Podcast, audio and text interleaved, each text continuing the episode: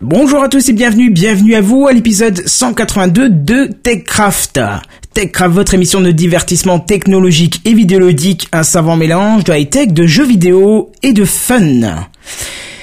Windows 10, l'ARCEP et Orange, la chronique tech du clavier, le grippin et la cafetière connectée, on en parle ce soir dans TechCraft. Sound City présente. TechCraft.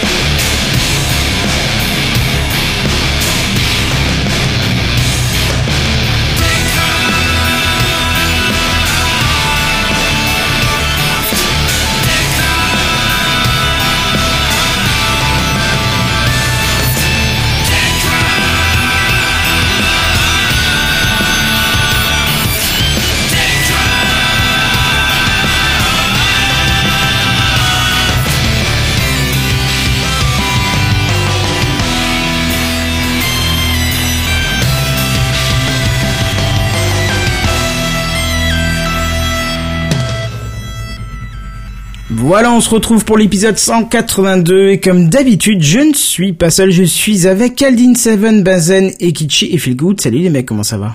Salut, Bonsoir, ça va. Bonsoir. La grande forme, tout ça? Un petit Ah peu ouais. mal, ça va très bien. Ah mais tout le monde est malade en ce moment, c'est affreux ça La période. Moi, je suis Bah, pas malade. Non, moi ça va. Mais il y a beaucoup de monde en tout cas, Non, moi ça va. c'est triste. Ça vient juste de commencer chez moi. Ouais. Euh, qu'est-ce que je veux dire? On va parler plein de choses aujourd'hui, mais est-ce que vous avez quelque chose en intro? Non, sur le coup, y a rien qui me vient. Bon bah très bien, moi je vais en faire une alors. C'est l'introduction. Bon, on va essayer de faire vite aujourd'hui. Oh, tu parles, c'est encore un truc qui va durer des heures, ça. Tiens, on peut commencer déjà par dire bonjour à ceux de Periscope qui écrivent de gentils messages dans genre il s'y croit le bouffon. Euh, nous te euh, faisons un gros salut à toi. Euh, Ça m'avait manqué quand Ah, mais c'est mon 2017 préféré. démarre bien. Voilà, c'est ça. Euh, si ça te plaît pas, tu peux toujours déconnecter de Periscope. Euh, non, petite intro pour dire euh, que dès demain 6h, il y aura une nouvelle vidéo sur ma chaîne, euh, un test complet des Philips Hue. Voilà. Ah. Euh, ouais, je, je viens de boucler, c'est pour ça que je suis venu un petit peu limite euh, pour le début, j'ai euh, bouclé l'envoi sur YouTube et euh, je vais je vais faire tout ce qu'il faut pour que ça soit euh, mis en ligne demain matin. Je vais y arriver. Bref, n'hésitez pas d'ailleurs, vous co-animateurs, à faire aussi un petit tour sur le lien Periscope afin de, vous savez, de bannir les, idiots là qui qui mettent des messages super sympas. Voilà, et en Oui, attendant. parce que Kenton, après, il pleure dans son petit cœur et c'est horrible. Pas du tout, non. C'est juste que voilà. c'est- Juste que ça fait chier, merde, ça met une mauvaise ambiance et tout. Bah ouais, déjà ouais. Bref, on va passer à, aux news high tech. C'est les news high-tech. C'est les news high-tech. C'est les news high-tech. C'est les news high-tech. T'as vu le dernier iPhone, il est tout noir. C'est les news high-tech. Qu'est-ce que c'est, le high-tech? C'est plus de mon temps, tout ça. Oh, même pas d'introduction. Bon, d'accord. Ah oui, pardon, j'ai oublié. Ah non, on y Ah, va à c'est- sec, là. C'est dur, mais c'est pas grave, je vais te la faire comme ça en live le temps que je retrouve la ligne. Oh oui. C'est justement notre spécialiste téléphonie mobile, notre cher Seven, qui va nous en parler. Et ouais, et ça tombe bien parce que justement, on va parler de, du monde des télécoms. Et l'année dé- 2017 démarre un petit peu sur, sur des tensions justement dans, dans ce milieu-là. Et pour cause, parce qu'en fait, l'ARCEP a déclaré vouloir réguler plus rigoureusement Orange par rapport aux autres opérateurs. Pourquoi Comment Dans quel but On va voir tout ça, vous inquiétez pas. Il faut savoir que depuis plusieurs mois, SFR, Bouygues et Free se plaignent auprès de l'ARCEP comme quoi Orange a une position trop avantageuse pour déployer le FTTH, la fibre optique euh, Fiber to the Home, hein, euh, la fibre optique jusque chez le particulier en fait. Et euh, du coup, bah, ils, ont peur, ils ont peur que, bah, bénéficient en fait de sa position d'opérateur historique et que, bah, ils recréent une situation de, de monopole dans le déploiement de la fibre. Ah donc ça serait de la concurrence déloyale selon eux. Voilà. En grosso modo, Orange, ils ont déployé le cuivre dans les années euh, 50, 60, 70, 80. Et puis là, les autres opérateurs, ils font, eh mais attendez, il y a, il y a, il y a Orange qui est en train de déployer le FTTH là, mais ils font exactement pareil qu'à l'époque pour le cuivre. Mais c'est anti-concurrentiel. Sauf que c'est à Si chaque c'est pas eux qui opérateur de le font, déployer le- ouais, j'allais dire, si c'est pas eux qui le font, il y a pas grand monde qui le fait en ce moment, donc. euh. C'est un peu ça le problème, justement. On va, je vais en parler un petit peu plus loin, vous allez voir. Et l'ARCEP, en fait, a déclaré vouloir attaquer, je cite, les derniers bastions du monopole d'Orange. Voilà, c'était comme ça que, que Sébastien Soriano, le président de, de l'ARCEP, euh, a, a parlé dans le journal Les Échos. C'était dans, dans les news, c'était un peu partout ça. Donc il faut savoir que dans le déploiement du FTTH, il y a deux types de zones. Les ZTD et les ZMD. ZTD, zone très dense, donc dans ces zones-là, en fait, chaque opérateur doit, déployer son propre réseau, étant donné le potentiel de retour sur investissement, puisque c'est des zones justement très denses. Donc beaucoup de logements, donc beaucoup de clients potentiels, donc beaucoup de revenus possibles. Orange a donc, comme les autres, déployé son propre réseau dans ces grandes villes françaises. Sauf que pour amener le service jusque chez les particuliers, où c'est assez souvent bah, des appartements d'ailleurs, il faut que le syndic de, l'immeuble signe un accord avec un opérateur d'immeuble. Cet opérateur est choisi par le syndic suivant ses propres critères, et souvent c'est pécunier, hein. et évidemment chaque opérateur essaie de séduire le plus grand nombre de syndics possible pour avoir un avantage par rapport aux autres. Et il paraîtrait qu'Orange est l'opérateur immeuble dans 44% des cas, et que, forcément, quand un opérateur déploie la fibre dans l'immeuble, bah on est plus facilement séduit par celui-ci pour signer un abonnement chez lui. En même temps, euh, si Orange pose de la fibre, pourquoi on irait signer chez SFR bah Si oui, c'est c'est lui qui pose la fibre, on se Oui, dit bon, bah, logique, ouais. Voilà. Ouais, carrément. ouais. Bon, si c'est logique pour tout le monde, c'est tant mieux parce que c'est c'est un peu comme ça que ça se passe dans la tête de, de tout le monde, hein, à peu près. Et en ZMD, zone moyennement dense dans tout ça, comment ça se passe? Dans le plan THD, euh, donc euh, le plan France THD, c'est le plan S- France euh, très haut débit euh, qui euh, proposé par l'État français en 2012. Il restait une bonne partie de la France à couvrir en FTTH et seulement un opérateur doit déployer euh, le réseau sur un, secteur donné. En général, c'est une commune ou une communauté de communes au pire des cas. Et les autres, euh, ils peuvent seulement cofinancer les travaux. C'est comme ça que le, plan euh, France très haut débit a été euh, dessiné à la base. SFR s'est porté volontaire pour investir et déployer dans, grosso modo, 20% des, des zones concernées, alors que Orange s'est porté volontaire, lui, pour investir et déployer dans, grosso modo, 80% des autres euh, zones concernées. Mais juste, tu parles de d'autres opérateurs qui peuvent cofinancer. euh, ils ont un avantage du coup, à part juste euh, balancer de l'argent. Dans le sens, si euh, pour pour rester sur l'exemple, SFR cofinance à un certain pourcentage le déploiement de la fibre par Orange dans telle zone. Est-ce que du coup, ça leur donne un, un droit d'utilisation de la fibre déployée ou quelque chose comme ça? Oui, justement, bah, c'est tout l'intérêt de, de cofinancer, en fait. Hmm. c'est que t'as un opérateur qui va déployer. Alors admettons, ça va être SFR. Voilà, SFR déploie sur une ville, euh, je vais dire euh, une connerie, je sais pas, Lyon. Allez hop, c'est SFR qui déploie à Lyon. Euh, Orange dit ah ça m'intéresse, c'est toi qui déploie, ok bon bah je cofinance. À ce moment-là, euh, on est qu'à l'étape du, projet, on se dit bon bah voilà on va déployer telle telle armoire à tel endroit, on va tirer tel type de câble, etc.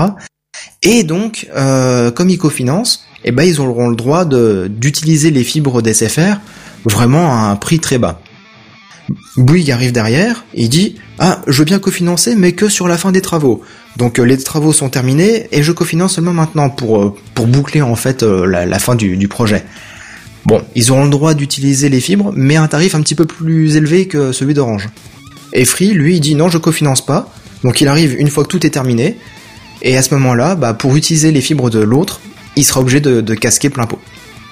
Voilà grosso modo la différence entre un opérateur qui va cofinancer euh, au début des travaux, un pendant les travaux et après, une fois que tout est terminé, bah, du coup il cofinance pas. Donc euh, les opérateurs ont intérêt à cofinancer pour être présents plus facilement auprès du, du grand public. Vous êtes d'accord? Ah Oui, oui, carrément, oui. En gros, l'idée, c'est que tu religieusement. suite, ou tu le prends en charge. Après, je sais pas quelles sont exactement les, les- les deux positions les plus intéressantes. J'imagine que ça dépend de la, la- la clientèle disponible. Ou alors, tu, tu laisses tomber complètement le secteur et tu vas ailleurs. Voilà. Euh, après, tout dépend de la stratégie de chaque opérateur. Euh, Je sais que par exemple, Free avait beaucoup misé sur Paris, Paris intramuros, et euh, le reste de la France, euh, bah, ils je vais pas dire que c'est les pecnos, mais bon, voilà, ils se sont dit on verra plus tard. D'abord Paris. C'est un peu la mentalité ouais, pour le coup. C'est un petit peu la mentalité de, de Free quand ils ont commencé Ouais. à déployer leur réseau, et euh, on peut voir que d'ailleurs euh, aujourd'hui Free est très présent sur Paris, et beaucoup moins sur le reste de la France. C'est leur choix. Chacun fait comme il veut et ça dépend de leur investissement, tout ça. Et donc du coup, donc comme je le disais, pour la zone moyennement dense, donc SFR a financé à plein pot euh, 20% des, des villes et puis des, des communautés de communes concernées, et Orange 80% des, des communes concernées. Donc ce qui veut dire grosso modo Euh, qu'ils se sont partagés la France à eux deux. S'il te plaît. Comment Quand tu dis payer à plein pot, c'est euh, prendre la charge principale? Oui. ou euh, ou tu inclus dedans genre euh, à, à 50% ou à tiers de pourcent quand quand il fait euh, genre je te soutiens, je coparticipe. Bah, disons que quand on dit euh, 20% pour SFR et 80% pour Orange, ça veut dire que euh, il y a une commune qui sera attribuée à SFR, une autre commune qui sera attribuée à SFR, etc. Et ça représente 20% du potentiel de communes euh, au total. D'accord, ok, ça marche. Et donc euh, c'est leur les principaux investisseurs, ouais. On a une question euh, euh, dans le... Si tu veux. Oui, vas-y, vas-y. Et donc si Free, puis Bouygues, puis SFR casque plus, Orange pourra se permettre d'augmenter encore plus ses marges pour se mettre au niveau des concurrents sans perdre d'abonnés. Enfin, c'est plus une remarque qu'une question d'ailleurs, mais... Bah après c'est c'est une histoire de hum, comment dire de, de, de négociation en fait euh, sur des gros volumes. Euh, par exemple sur le cuivre, euh, sur la, la, la DSL tout à fait classique, il faut savoir que Orange donc est propriétaire des des, des fils qui parcourent toute la France Ouais. et donc quand vous prenez un abonnement chez SFR, Bouygues, Free, Numéricable, bah si ça utilise le réseau d'Orange, à ce moment-là, l'opérateur chez qui vous êtes, il loue cette ligne de, fil pour pouvoir euh, vous apporter euh, son service. Donc Orange récupère un petit peu d'argent euh, quand quand vous allez par exemple chez SFR pour prendre un abonnement à la DSL. Bon, ça représente pas euh, 100% de l'abonnement puisque faut qu'SFR euh, gagne de l'argent aussi, mais ça représente un, un petit pourcentage. Je, je le connais pas, hein, mais ça représente euh, une petite quantité quand même. Et euh, du coup, bah, pour la fibre, c'est le même principe. D'accord. Euh, J'espère que j'ai bien répondu à, à la question. Bah, je te dirais si... euh, Et donc, euh, du coup, pour revenir à ces histoires de déploiement de, de fibre optique, Free a tenté de, de déployer au, tout début, mais a perdu beaucoup de temps et d'argent parce que, en fait, euh, ils, comment dire, ils avaient prévu de déployer d'une certaine fa- façon en mettant des équipements actifs, donc euh, nécessitant, nécessitant pardon de, de l'électricité pour fonctionner, alors que euh, bah, tous les opérateurs, que ce soit en France, en Europe et même dans le monde, se sont plutôt entendus pour dire on, va peut-être euh, déployer des équipements passifs, donc qui n'ont pas besoin d'un un abonnement EDF pour fonctionner. Déjà parce que ça coûte moins cher, et en plus de ça, c'est plus fiable sur le long terme. Donc Free avait commencé à déployer, et du coup, ils ont perdu de l'argent là-dessus. Et puis après, ils étaient bien occupés euh, pour déployer la 4G, euh, donc ils avaient pas trop le temps de s'occuper de la fibre jusque maintenant. Et Bouygues ne préfère pas cofinancer pour le moment, en tout cas à ma connaissance, c'est très très rare que Bouygues cofinance les travaux. Donc voilà l'état actuel du déploiement. Et derrière ça, bah, on reproche à Orange de prendre une position de monopole. Ben, l'ARCEP demanderait donc à Orange de mutualiser des, parties du réseau qui ne sont pas mutualisées pour le moment. Hein. Parce que oui, il faut savoir que justement les réseaux sont mutualisés euh, sur certaines parties pour réduire les coûts de déploiement pour tous les opérateurs qui jouent le jeu. Et donc voilà le souci, l'ARCEP reproche à Orange d'être le seul opérateur à jouer le jeu du déploiement du FTTH. C'est ça le truc. Et ouais, c'est un peu paradoxal. Enfin, C'est ça. Dans le sens où, enfin, il y a, il y a entre guillemets un marché. Orange euh, est motivé pour le faire, euh, pas les autres opérateurs, et du coup, on engueule Orange. Enfin, C'est un peu ça en qui se gros, passe. c'est la ouais. manière dont, dont tu le présentes. Hein. Faudrait éventuellement avoir d'autres points de vue, mais effectivement, dit comme ça, c'est Bah, c'est comme quoi. ça que, que je l'ai compris en lisant plusieurs articles Mmh. euh, dans la presse. Et euh, il y a même un article qui disait euh, qu'apparemment le porte-parole d'Orange, euh, je crois que c'est euh, Gervais Pellissier, euh, il, a, il a dit euh, ouais mais attendez c'est n'importe quoi ce que nous dit l'Arcep parce que euh, Bruxelles, donc euh, pour désigner l'Europe, nous disait mais il faut ouvrir un petit peu les les, les, les réglementations du déploiement de la fibre optique parce qu'on est en retard par rapport à d'autres pays ah européens. bah, clairement. Et l'Arcep nous dit non non non, faut pas faut pas faire comme ça, faut arrêter de dépenser de, de l'argent pour le FTTH. C'est complètement illogique et ça en deviendrait même illégal. Bah, Donc pour- euh, Ouais, parce que pour le coup, euh, à part à part freiner le déploiement de la fibre euh, dans dans des peut-être des, des zones, c'est quoi, ces zones moyennes denses, c'est ça? C'est ça, Moyenne zone densité? moyennement dense, ouais. Zone moyennement dense, pardon, ouais. Enfin, je, je prends, je prends l'exemple, voilà, tout simplement des, des banlieues qui sont en périphérie des, des grandes villes. Tu, tu parlais de Lyon et de Paris. Ah, c'est, c'est des, des endroits qui ont pas forcément, euh, qui ont pas forcément de la fibre. Encore une fois, je reprends mon exemple, moi qui suis quand même assez proche Paris. Je suis encore en ADSL en 2017, quoi. Bah pareil, hein. T'es pas le seul, hein Oui, non, bien sûr, je, je dis pas le contraire. Mais et du coup, enfin, euh, quand, quand Orange propose de, de venir faire du déploiement de, de fibres, euh, voire peut-être de VDSL2 euh, en attendant entre guillemets. Ah, quand tu dis ADSL, c'est même pas VDSL2 en fait. Ah non, non, bah, moi comme je comme j'aime me plaindre et le dire à chaque fois, actuellement en termes de débit, je suis à 5 mégas en, en débit descendant.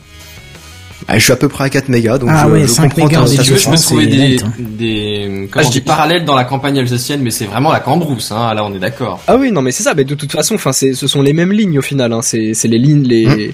les lignes téléphoniques quoi. Donc à partir de ça. ce moment-là, c'est les du, du câble cuivré. Donc oui, euh, forcément, t'es t'es assez vite limité pour pas que tu sois loin du répartiteur. Hum. Et c'est c'est pour ça que euh, il y a énormément de gens qui, qui qui jalousent un peu les gens qui sont dans des grandes agglomérations, des grandes Tu villes. sais que le VDSL, De- c'est c'est aussi du câble cuivré, hein. Ouais, Oui, mais il je- faut être à 2 km maximum du, du central pour avoir euh, un débit euh, supérieur à la DSL. Sinon t'as de la Ouais, perte. et, et encore, Ekichi, je, toi tu dis euh, combien? 4 mégas tu as? 5 mégas. 5 mégas, je crois que moi je suis à 2 hein, chez moi. Alors que j'habite la plaine Saint-Denis quand même, hein, euh, Euh, on Ouais. parle de mégaoctets ou de mégabits De mégabits. mégabits. Ah oui, ça pique quand même. Ah oui, oui. ok, d'accord. Ok. Parce que Ah moi, j'étais en ouais, train de dire, mais non, mais moi, je descends 1,3 mégas, euh, donc euh, voilà. Mais c'est oui, des mégaoctets. D'accord. Ok. C'est du mégabit. Bah pour pour te donner Ah, la ouais, comparaison capte sur l'octet, euh, c'est du 500 600 quoi. Kilo. Ouh, ça pique. Ça Ouais, fait mal, ça, quand même. Ça, Oh. bon, après j'avoue. Tu veux moi, que je t'envoie des clés USB avec des films par la poste ou pas. Ah ouais. Est-ce que il y a des fois débits s'il te plaît, Phil Pas de souci, je t'envoie ça sur des clés USB. Je t'envoie des bouts d'internet sur des clés USB. Ah, ils, ils ont la même es- politique hein, chez même. nous de, de de fibrer les quartiers qui sont le plus éloignés du centre-ville et ceux qui sont bien sûr le moins desservis en cuivre pour l'instant. Enfin, qui sont moins bien qualitativement desservis en cuivre, parce qu'on est tous bien sûr desservis en cuivre, mais mais euh, c'est un peu triste parce qu'il y a plus d'habitants, à mon avis, euh, dans les zones euh, centrales que externes. Enfin, faut pas. mais- Mais c'est c'est un choix plus ou moins politique des fois ça parce que c'est aussi en relation avec la mairie hein, le, le déploiement de la fibre optique. Oui, bon là, Oui, bah c'est oui, le, le choix de chauds, tu vois, se plutôt. fait euh, se fait vis-à-vis de la, de la municipalité en fait. Euh, pas exactement. En fait, chaque opérateur euh, a la possibilité de, de dire à la municipalité "Coucou, euh, j'arrive avec euh, mes plans, voilà mes projets, je compte déployer la fibre d'ici telle date, telle date, machin, pour- par rapport à tel secteur." Coucou, tu Est-ce vois que ma vous, ça vous fibre va? Quoi, SD C'est un peu ça. Bah ouais, parce que Oh, effectivement, moi, c'est un peu ce qui s'était passé euh, chez moi. En fait, il y avait, il me semble, que c'était SFR qui avait pris le le contrat en fait de, de déploiement de fibre, avait promis Mhm. euh, un déploiement de fibre de 80%, je crois, de la commune euh, d'ici 2015. Bah, ils sont un petit peu foirés pour le coup. Bah après, faut, faut aussi mettre dans, dans le- la balance euh, l'histoire du rachat avec Numéricable, qui a stoppé absolument tous les investissements, tous les projets pendant un an. Ouais, bah c'est c'est peut-être ça. Ouais, mais du coup, il me semble là, j'ai regardé il y a pas longtemps euh, les news et il me semble que c'est c'est Orange qui a repris le, le projet en fait. Bah après, c'est c'est à l'avantage de l'opérateur. Hein. Euh, si euh, s'il y en a un qui peut pas déployer parce qu'il a pas le budget ou quoi que ce soit, et qu'il y en a un autre qui lui coupe l'herbe sous le pied, bah c'est celui qui arrivera en premier qui qui aura potentiellement la chance d'avoir plein de clients chez lui. Bah oui, non mais c'est ça. Enfin, c'est honnêtement, c'est parce que pour, pour, pour revenir un peu sur la, la problématique de, de cette news, c'est qu'on on accuse de, de monopole. Bah non, enfin, il y a, il y a un marché à, à conquérir au final. C'est ça. D'une certaine manière, bah voilà, il y a des il y a des boîtes qui sont plus motivées que d'autres pour le faire, et ben tant mieux pour eux quoi. Bon, après, je pense qu'il y a un petit détail qu'on a, on n'a pas trop évoqué encore. Peut-être qu'Orange avait plus de budget pour ça, tu vois. Bah l'entreprise est. Bah, après, c'est grosse. je crois c'était, Oui, euh, c'était qui l'entreprise investissait en masse sur les antennes 4G. Qui était sur la 4G, Enfin, ouais. Forcément, t'as, t'as un certain revenu. Tu peux pas non plus exploser ton chiffre d'affaires pour, euh, pour Bah faire non, des mais tu investissements non mais tu fais un choix, tout simplement. On est d'accord, on est d'accord. Mais du coup, si t'es une plus grosse boîte, t'as plus de chiffre d'affaires et donc même euh, un- seulement un certain pourcentage, ça représente beaucoup plus d'investissements et beaucoup plus de, de contrats que tu peux prendre. Du coup. Ouais, c'est sûr que. Ce que je veux dire, c'est qu'au au sens de trucs d'opérateurs historiques, t'as déjà des, des revenus, ne serait-ce que Free ou choses comme ça, qui dans les cambrousses utilisent des lignes orange, lui filent des revenus, donc eux, ça leur prend une partie de leurs euh, de, de leur de leur chiffre d'affaires. Et Orange, bah, l'entretien lui coûte, propor- lui lui coûte proportionnellement pas autant. C'est comme ça que ça marche. Ça Mm. paraît pas ouf, mais euh, mais du coup, ça explique peut-être que qu'elle a un peu plus que, que, que la boîte ait un peu plus de possibilités d'investir, si tu veux. Bah oui, Oui. mais ça c'est le principe du capitalisme. Tu prends trois boîtes qui partent à égalité. Dès qu'il y en Oui, a une qui justement, prend un petit peu d'avance, c'est ça le délire. oui, non, mais, euh, de- mais même de toute façon, si elle partait à égalité, dès qu'il y en a une qui prend un peu d'avance, elle peut faire plus d'investissement et prendre encore plus d'avance. On est d'accord, ça Donc, peut euh, t'aider toujours et encore. Voilà, donc euh, soit ils décidaient dès le début de, de mettre tout le monde à égalité, de bien répartir, mais là, là, c'était soit une mauvaise répartition à la base, soit ils sont en train de faire du grand n'importe quoi pour essayer, je sais pas de trop quoi rattraper. Et encore une fois, faut se poser une, que- faut se poser toujours la question de savoir qui derrière a, euh, a contacté l'Arcep pour essayer de faire un peu de lobby et euh, Bah, moi je vois pas et- ça comme ça, je verrais plus la question euh, comment est-ce que ça profitera le plus aux utilisateurs en final, tu vois? Parce ah mais je pense qu'ils ça, sont hein. pas dans l'équation. Hein. Bah non, ça rentre pas dans l'équation, mais toi Voilà. quand tu te forges sur ton avis, il faut pas trop perdre d'objectif que à un moment donné, c'est pour que enfin le plan le, le programme comme ça, il a été fait pour que le plus de monde ait accès à la fibre. Il y en a Samuel Ouais. qui nous dit le problème étant que dans les infrastructures réseau, une fois qu'une société s'y installe, les autres ne peuvent pas. Je pense que ce qui est reproché est plus le fait de ne pas partager. Euh, ouais. Alors c'est faux. C'est archi faux puisque euh, Oh. bah je peux parler dans mon dans mon cas personnel. Hein, euh, à mon boulot justement, je je suis chargé de déployer justement la fibre optique sur un secteur et je suis obligé de. chez moi, Seven. Ah, Ça fait un petit peu loin. Tu payes le déplacement? Euh, je t'héberge si tu veux, ouais. Seven, t'es plus près de chez moi. Tu me fais ça un week-end moi et- d'abord. Les mecs, va falloir se mettre sur liste d'attente. Mais bref, euh, ouais, j'ai j'ai exactement les mêmes contraintes que n'importe quel autre opérateur pour déployer cette foutue fibre optique. Et sans parler des histoires avec les architectes des bâtiments de France qui nous disent ah non non euh, pas d'équipement ici ça se voit euh, par rapport au château par rapport à la mairie euh, non euh, dégagez on veut pas de vous ici Mhm. ah ouais mais comment je fais pour déployer mon réseau? Bah, vous vous trouvez une autre solution Même Ok. si t'enterres les lignes, ils t'emmerdent. Ou c'est juste quand c'est des lignes aériennes. C'est juste quand c'est des équipements visibles mais je parle pas des lignes Ouais. je parle vraiment des, des armoires là Ah ouais, rien que pour les armoires, ils t'emmerdent. Ouais, ouais. Bah ça prend un peu de taille quand même, hein. C'est pas des tout petits trucs. Ouais, Ah enfin ouais, bon, mais un truc bon, d'un mètre entre ça et euh, une c'est- cabane, euh, voilà quoi. Non mais même, je veux dire même dans le concept, même si euh, si une société n'était pas partageuse, euh, j'ai envie de te dire la société elle a investi, pourquoi elle partagerait quoi? Je veux dire toi t'achètes ta maison, tu la partages pas avec le le pécor qui arrive. Je veux dire tu. Bah, parce que la loi lui oblige en fait. Oui, mais c'est ça le problème aussi. Je veux dire, euh, pourquoi forcément euh, Bon, c'est sûr parce que du coup, il y a plus, plus, plus trop de chance pour les autres. Mais il y a un moment où. C'est vrai que c'est un truc matériel, donc euh, je veux dire, une fois que t'as posé les infrastructures, si tu partages pas un petit peu, même si tu te fais des revenus sur le partage, hein, ça me paraît normal. sûr. mais Ah bah à oui, moment donné, carrément, sinon, tu bien. casses la, complètement la concurrence, tu vois. À la limite, en grande ville, euh, en très très grosse agglomération, tu peux avoir tout- euh, des lignes parallèles de tous les opérateurs. C'est le principe de justement de la séparer la ZTD, la zone très dense et la zone moyennement dense en fait. Hmm. C'est ça. Et Sam Bah nous bon. dit oui, mais là c'est l'Arcep qui réagit, pas les architectes. Oui, bah, mais après il y a, il y a des tas de, de problématiques. Hein. Il y a des contraintes esthétiques, euh, financières, euh, réglementaires. Il y a, il y a toujours des tas de contraintes comme ça en fonction de, de chaque projet. Hein. Et c'est pas valable que pour la fibre optique, c'est valable pour, pour toute votre vie. Vous allez vous en rendre compte, hein, les gars. Mais bon, on va peut-être un petit peu continuer parce qu'il y a aussi le marché de l'entreprise, hein, parce que justement, c'est exactement pareil. L'ARCEP reproche à Orange d'être en position de monopole sur les offres euh, dédiées aux entreprises. Et je parle pas des petites entreprises type boulanger, euh, type euh, charcutier euh, du, du secteur s'ils n'ont pas encore disparu par les supermarchés. Je parle vraiment des grosses boîtes là. hein. Et euh, apparemment, ils proposent, ils ont des offres euh, entreprises et ils dissuadent, ils pardon, euh, les autres opérateurs en proposant des offres de gros à des tarifs prohibitifs. Selon Orange, c'est un peu dégueulasse de leur reprocher tout ça parce que la concurrence est apparue il y a 20 ans et ils ne font rien d'anticoncurrentiel en termes de déploiement excepté le fait qu'ils investissent plus que les autres. Voilà, c'est exactement ce qu'ils citaient et ce qu'on avait dit tout à l'heure. Dans tous les cas, ces projets de restriction vont apparaître dans le courant du premier semestre et on aura un peu plus d'infos sur ce qui sera mis en place ou non d'ici le mois de juin au plus tard. Et puis bien évidemment, je vous tiendrai au courant dès qu'on aura des infos là-dessus. D'accord. Bon bah parfait. Et on se disait un petit truc et du coup je pense que t'as dû louper l'info mais c'est pas grave, on va en parler vite fait. Non, Euh, t'inquiète. c'est celui qui finit la news qui présente le prochain. Tiens, on fait de l'orga en plein live, t'imagines, c'est cool. Ouais, bah y a pas de souci. À ce moment-là, c'est, ça va être au tour d'Ekichi, celui qui aime suivre les conférences dans les transports parisiens. Qu'est-ce qui est petit, rapide, pouvant être lancé par un avion de guerre et relativement dangereux? Un marron. Ah non, pardon. Ça, c'est- Oh, il est fort ce con Une balle. Eh non.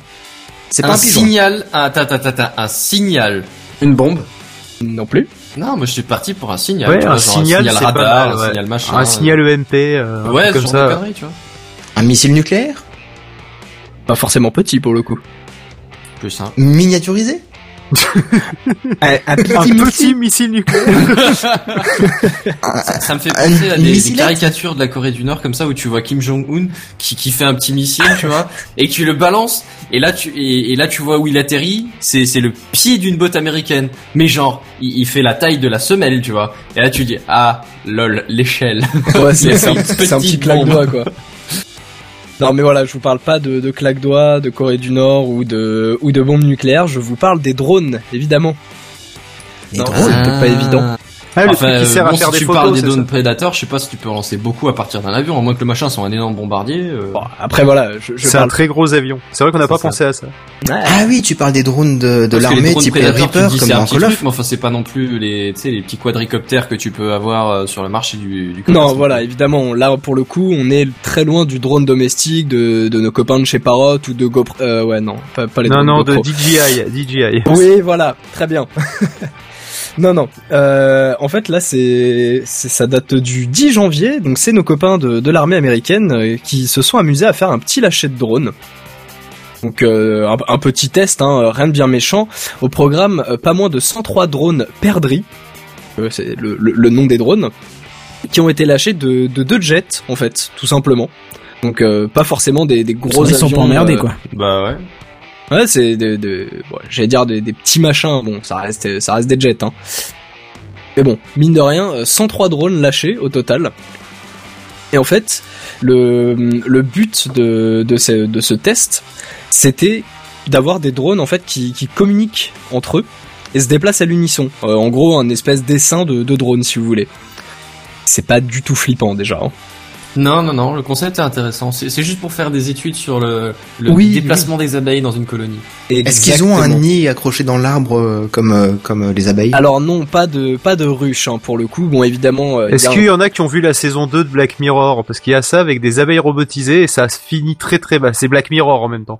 Ouais, Bah, j'allais dire c'est Black Mirror, que si tu as effectivement, besoin de... Effectivement, un petit peu plus loin dans, dans les notes que j'ai prises, j'allais dire, je dirais juste, souvenez-vous d'un épisode de Black Mirror, hein, ça parlera à certains, je ne spoilerai pas, Voilà. mais effectivement, comme tu dis, euh, c'est bizarrement, j'ai vite fait le rapprochement également. Ouais, c'est là, c'est, j'avais pas vu ta note, j'avais pas lu jusque là. ouais, c'est- directement, tu vois, moi, tu me dis de drone, j'ai, fait froid dans le dos, tu vois. Oui, voilà, voilà. Bon, pour l'instant, on est, on n'est Les pas oiseaux encore, d'Hitchcock, euh, version 2017.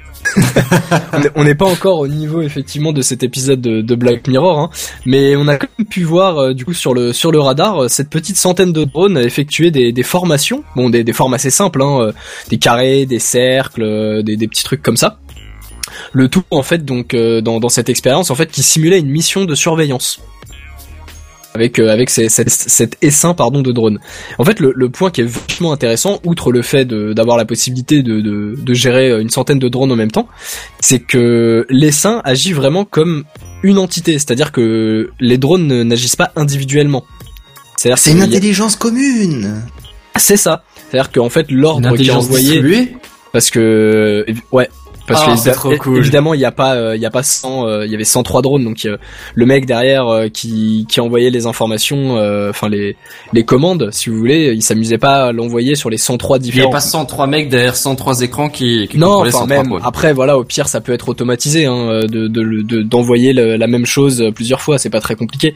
Mais là, c'était vraiment une information qui était envoyée pour tous les seins euh, de drones des, des C'est 103 ce qu'on drones. appelle l'esprit d'équipe. Un esprit pour une équipe.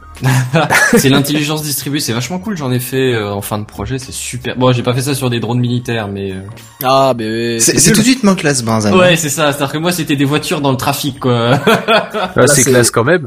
C'est- C'est pas mal, ouais. mais c'était super stylé en, en vrai à faire. Faudrait Bon, que tu là, nous en là parles c'est en vrai détail, hein, ces que gars. c'est vrai que l'armée US est, est un petit peu au-dessus. Hein, pour Ouais, le je coup. pense que j'ai pas le niveau. Ah bah oui, ils sont en vol. Ah non, Oh pardon. là là. Oh là là, Désolé. excellent. non mais là, Non, on a de la mais- surpuissance à l'état pur. tu, tu veux même, je, te mets- je vais te dire. Les fêtes de Noël, elles ont fait du mal. je, je ne t'en veux pas, Phil, t'inquiète. T'as pas, pas récupéré l'humour de tonton euh, Dudule là C'est exactement ça. l'humour de tonton raciste. Tant que c'est l'humour et pas l'habitat. Ah, oh là. Bah, c'est selon l'expression que... Oh, ça va. Oh là là là. Oui, rapport à bravo. Dudule, quoi. Oui, bah oui, oui. Mais les- les- laissons ce dudule tranquille. Et revenons à mon, mon superbe essaim de drone. Pardon, ton super dessin de drone. Parle-nous des seins. qui se forme en carré. En carré ou euh, Dessin en d'autres formes. hein. C'est bizarre, ouais, parce que pointu éventuellement. mais- Oh là là.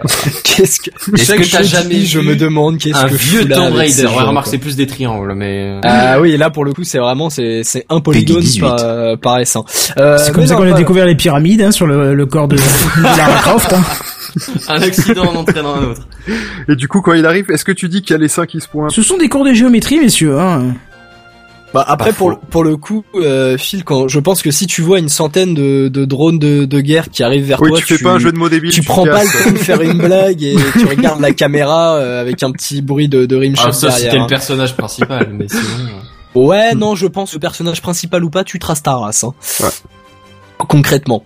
Non, mais du coup, enfin, au niveau de la, de la gestion de, des, des ordres donnés, c'était vachement intéressant. Enfin, dans, dans le sens où effectivement, comme c'est une seule entité, ils interagissent, se placent et bougent en fonction des autres drones au final. Un peu comme euh, voilà, comme un vrai essaim de de- d'abeilles ou d'insectes quelconque, si je puis dire. Il n'y a pas eu de problème de, de collision entre eux euh Absolument pas, et c'est ça qui est vachement impressionnant en fait. Ils ont Ah fait oui. des tests aussi euh, de faire quitter des drones individuellement, de, de faire sortir un, deux, trois, quatre drones de l'essaim, de d'en faire rentrer d'autres par la suite. Bah, en fait, le, le- la masse s'adapte et continue euh, sur sur l'ordre donné, sur le déplacement à tel point, en telle forme, etc. Mais ils communiquent entre eux ou pour qu'ils intègrent de nouveaux drones dans dans leur communauté en quelque sorte Oui, ils communiquent. Enfin, alors, je sais pas exactement comment ça marche dans ce cas-là, mais en gros, chaque drone a son- a sa propre intelligence, sa propre routine. Tu vois, il y a genre un objectif commun, mais il y a des tas de règles qui font. Ils, ils ont des capteurs de partout, tu vois. Et euh, l'idée, Mhm. c'est, euh, faut pas que je rentre dans les autres, mais faut quand même que je reste groupé. Enfin, faut quand même que je me pousse vers l'objectif, tu vois. C'est ça. Après, bon, forcément, ils ont pas donné trop trop de détails techniques. Hein. Le le l'IA est pas en open source, hein, on s'en doutera.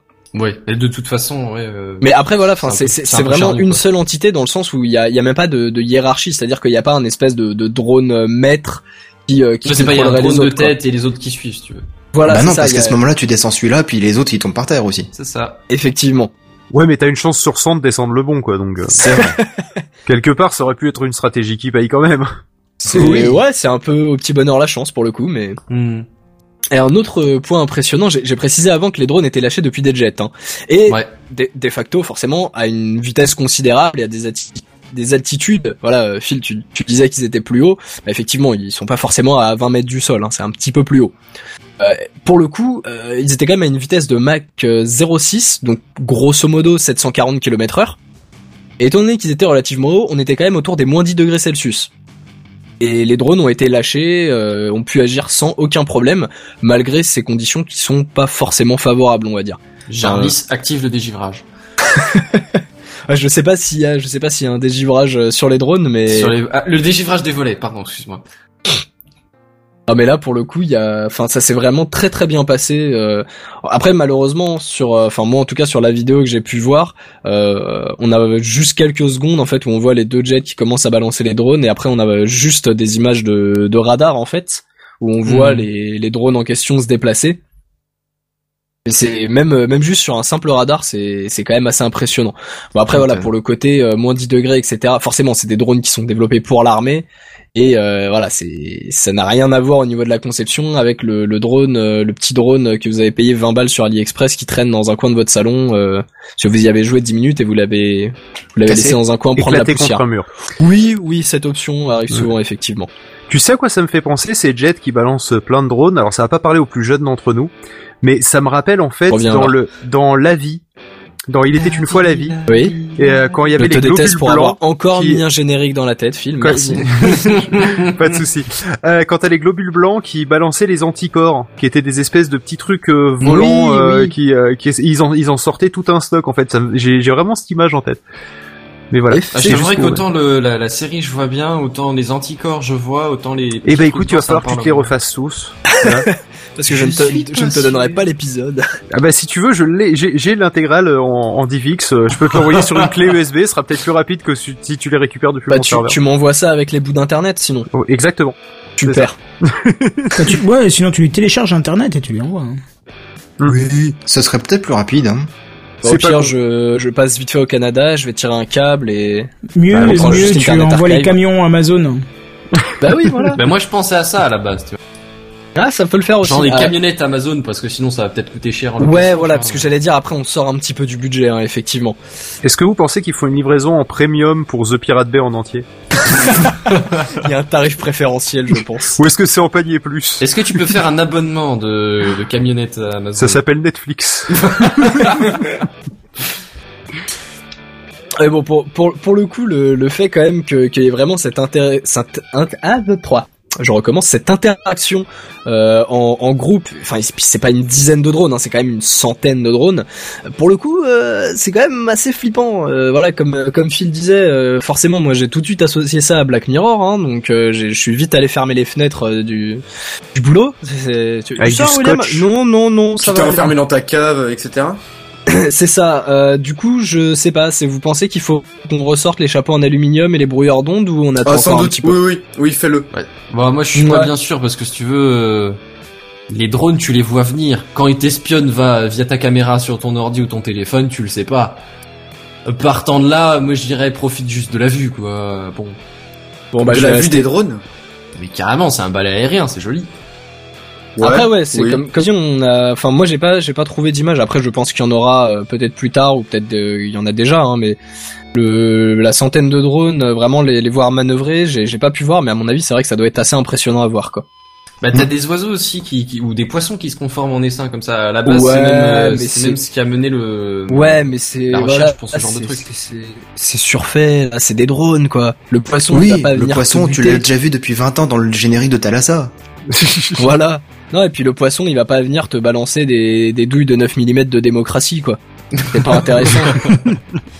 Non, mais Ouais. c'est pourquoi on n'équipe pas des oiseaux d'une d'une GoPro et, et- et d'une mitraillette sous l'aile Ça serait quand Alors même la mitraillette sous l'aile pas, mais la GoPro ça existe. Oui, alors j'avais vu ça sur sur un poulet. Le mec, il avait fait un stabilisateur de caméra en mettant la, la caméra sur la tête d'un poulet. Mais c'est euh, ça ça marche au moins, hein. oui, ça marche de ouf.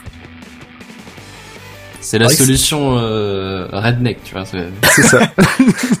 Mais euh, après, euh, derrière, tu dois avoir le petit America, fuck, Fuck yeah. yeah, c'est ça. j'ai un petit peu peur que ton essaim de drone, ça se, ça soit un petit peu appliqué à des drones type Boston Dynamics, tu vois, et les gros, les gros Boston Dynamics, mais qui marchent en essaim aussi. Tu te calmes, Satan? Putain, un, un troupeau de cette bête de l'enfer. C'est ça. Mais c'est un mignon petit chat. Euh, ouais, bien sûr. D'un mètre trente de haut, capable de courir à 80 km heure. Oui, c'est un mignon petit chat, oui. Mais il, Bah, il tient- il chaud, T'as pas eu le cœur brisé quand il s'est pris des coups de pied dans tous les sens Si. Eh ben voilà. Je me suis dit, c'est comme ça qu'un jour ils vont se rebeller contre nous, tu vas voir. Eh ben ça, mais voilà, voilà, et moi je suis de leur côté. T'imagines, moi, la, première intelligence artificielle, elle tombe sur, euh, sur ces vidéos-là où on est en train de martyriser des robots. Comment on va prendre cher? Ah, mais Matrix, elle- ça va arriver. hein. Ça m'a fait penser au, au concept là que t'avais parlé hein. là. Tu sais le euh, c'est si l'intelligence artificielle sait que t'as rien fait pour l'aider machin, elle va te tuer Oui. et maintenant que tu le sais, Mm. t'es obligé de le faire là, je sais plus quoi, c'était C'est ça. c'était- oh, c'était glauque. Oui, c'est très très le, glauque. le mindfuck était réel. Hein. non mais bon, mais, euh, mais c'est pas euh, dans. oui. mais juste, je reviens. C'est- pas, c'est pas dans H2G2 que le robot dépressif justement, il est dépressif parce que il ne peut pas euh, faire ce, ce choix de vie ou de mort. Ah, je Dans- sais plus, il y a une histoire de Si, Si le robot, dépressif mais Ouais, non, bah Ouais, en fait, je sais pas c'est si c'est à cause de son IA. Je me souviens que c'est une histoire de, dé- Non, de- dans le de film, non, mais dans les livres. que c'est exactement. Dans les livres, c'est développé, Oui, non mais il mais y a un tu, délire comme tu ça. as, tu as tout à fait raison. Euh, Désolé, oui, j'y pensais en fait. Mais ouais, donc effectivement, euh, pour euh, pour les Boston Dynamics, voilà, moi, je comme pour les singes, je lâche ma petite larme, mais je, je ferme bien la, la porte de la cave à double tour. Je vous promets, dans ma prochaine chronique tech, je vous apprends comment faire un EMP. Ouh, ça va être bon ça. Ah, mais tellement oui. voilà. Non, sans déconner, c'est c'est, euh, sur sur YouTube, on en trouve pas mal, mais c'est- le problème c'est qu'en fait, euh, bah, euh, si tu le fais chez toi, ça grille aussi toute ton électronique à toi. Quoi. Ouais, c'est du coup, pas tu très- peux pas regarder la fin hyper de la vidéo. directionnel. hein, À moins que tu la protèges. Chaud. Euh, ah, tu peux protéger euh, ton matériel, enfin ton Bah, matériel tu électrique cache de contre- Faraday. Ouais, c'est pas con. Ouais, attends, Euh, Faraday futur euh, ou Mais Non, oui, non, qui non, marche hein, mais on est On parle d'accord. pas des hein. trucs qui marchent pas. Ouais. Ok. Bon bah voilà, en tout cas, si Bon, Je vais euh, bien dormir encore. Merci. Oui, voilà, mais C'est sympa. En tout cas, il y a, y a pas de souci. euh, sachez que si euh, si on nous annonce une révolution euh, de chez Boston Dynamics et de dessin de drones euh, quand ça arrivera euh, autour de la France, je vous, je vous tiendrai au courant. Il y a pas de problème. Bah, euh, Depuis ma cave, ça, euh. T'es vraiment sympa, Ekichi.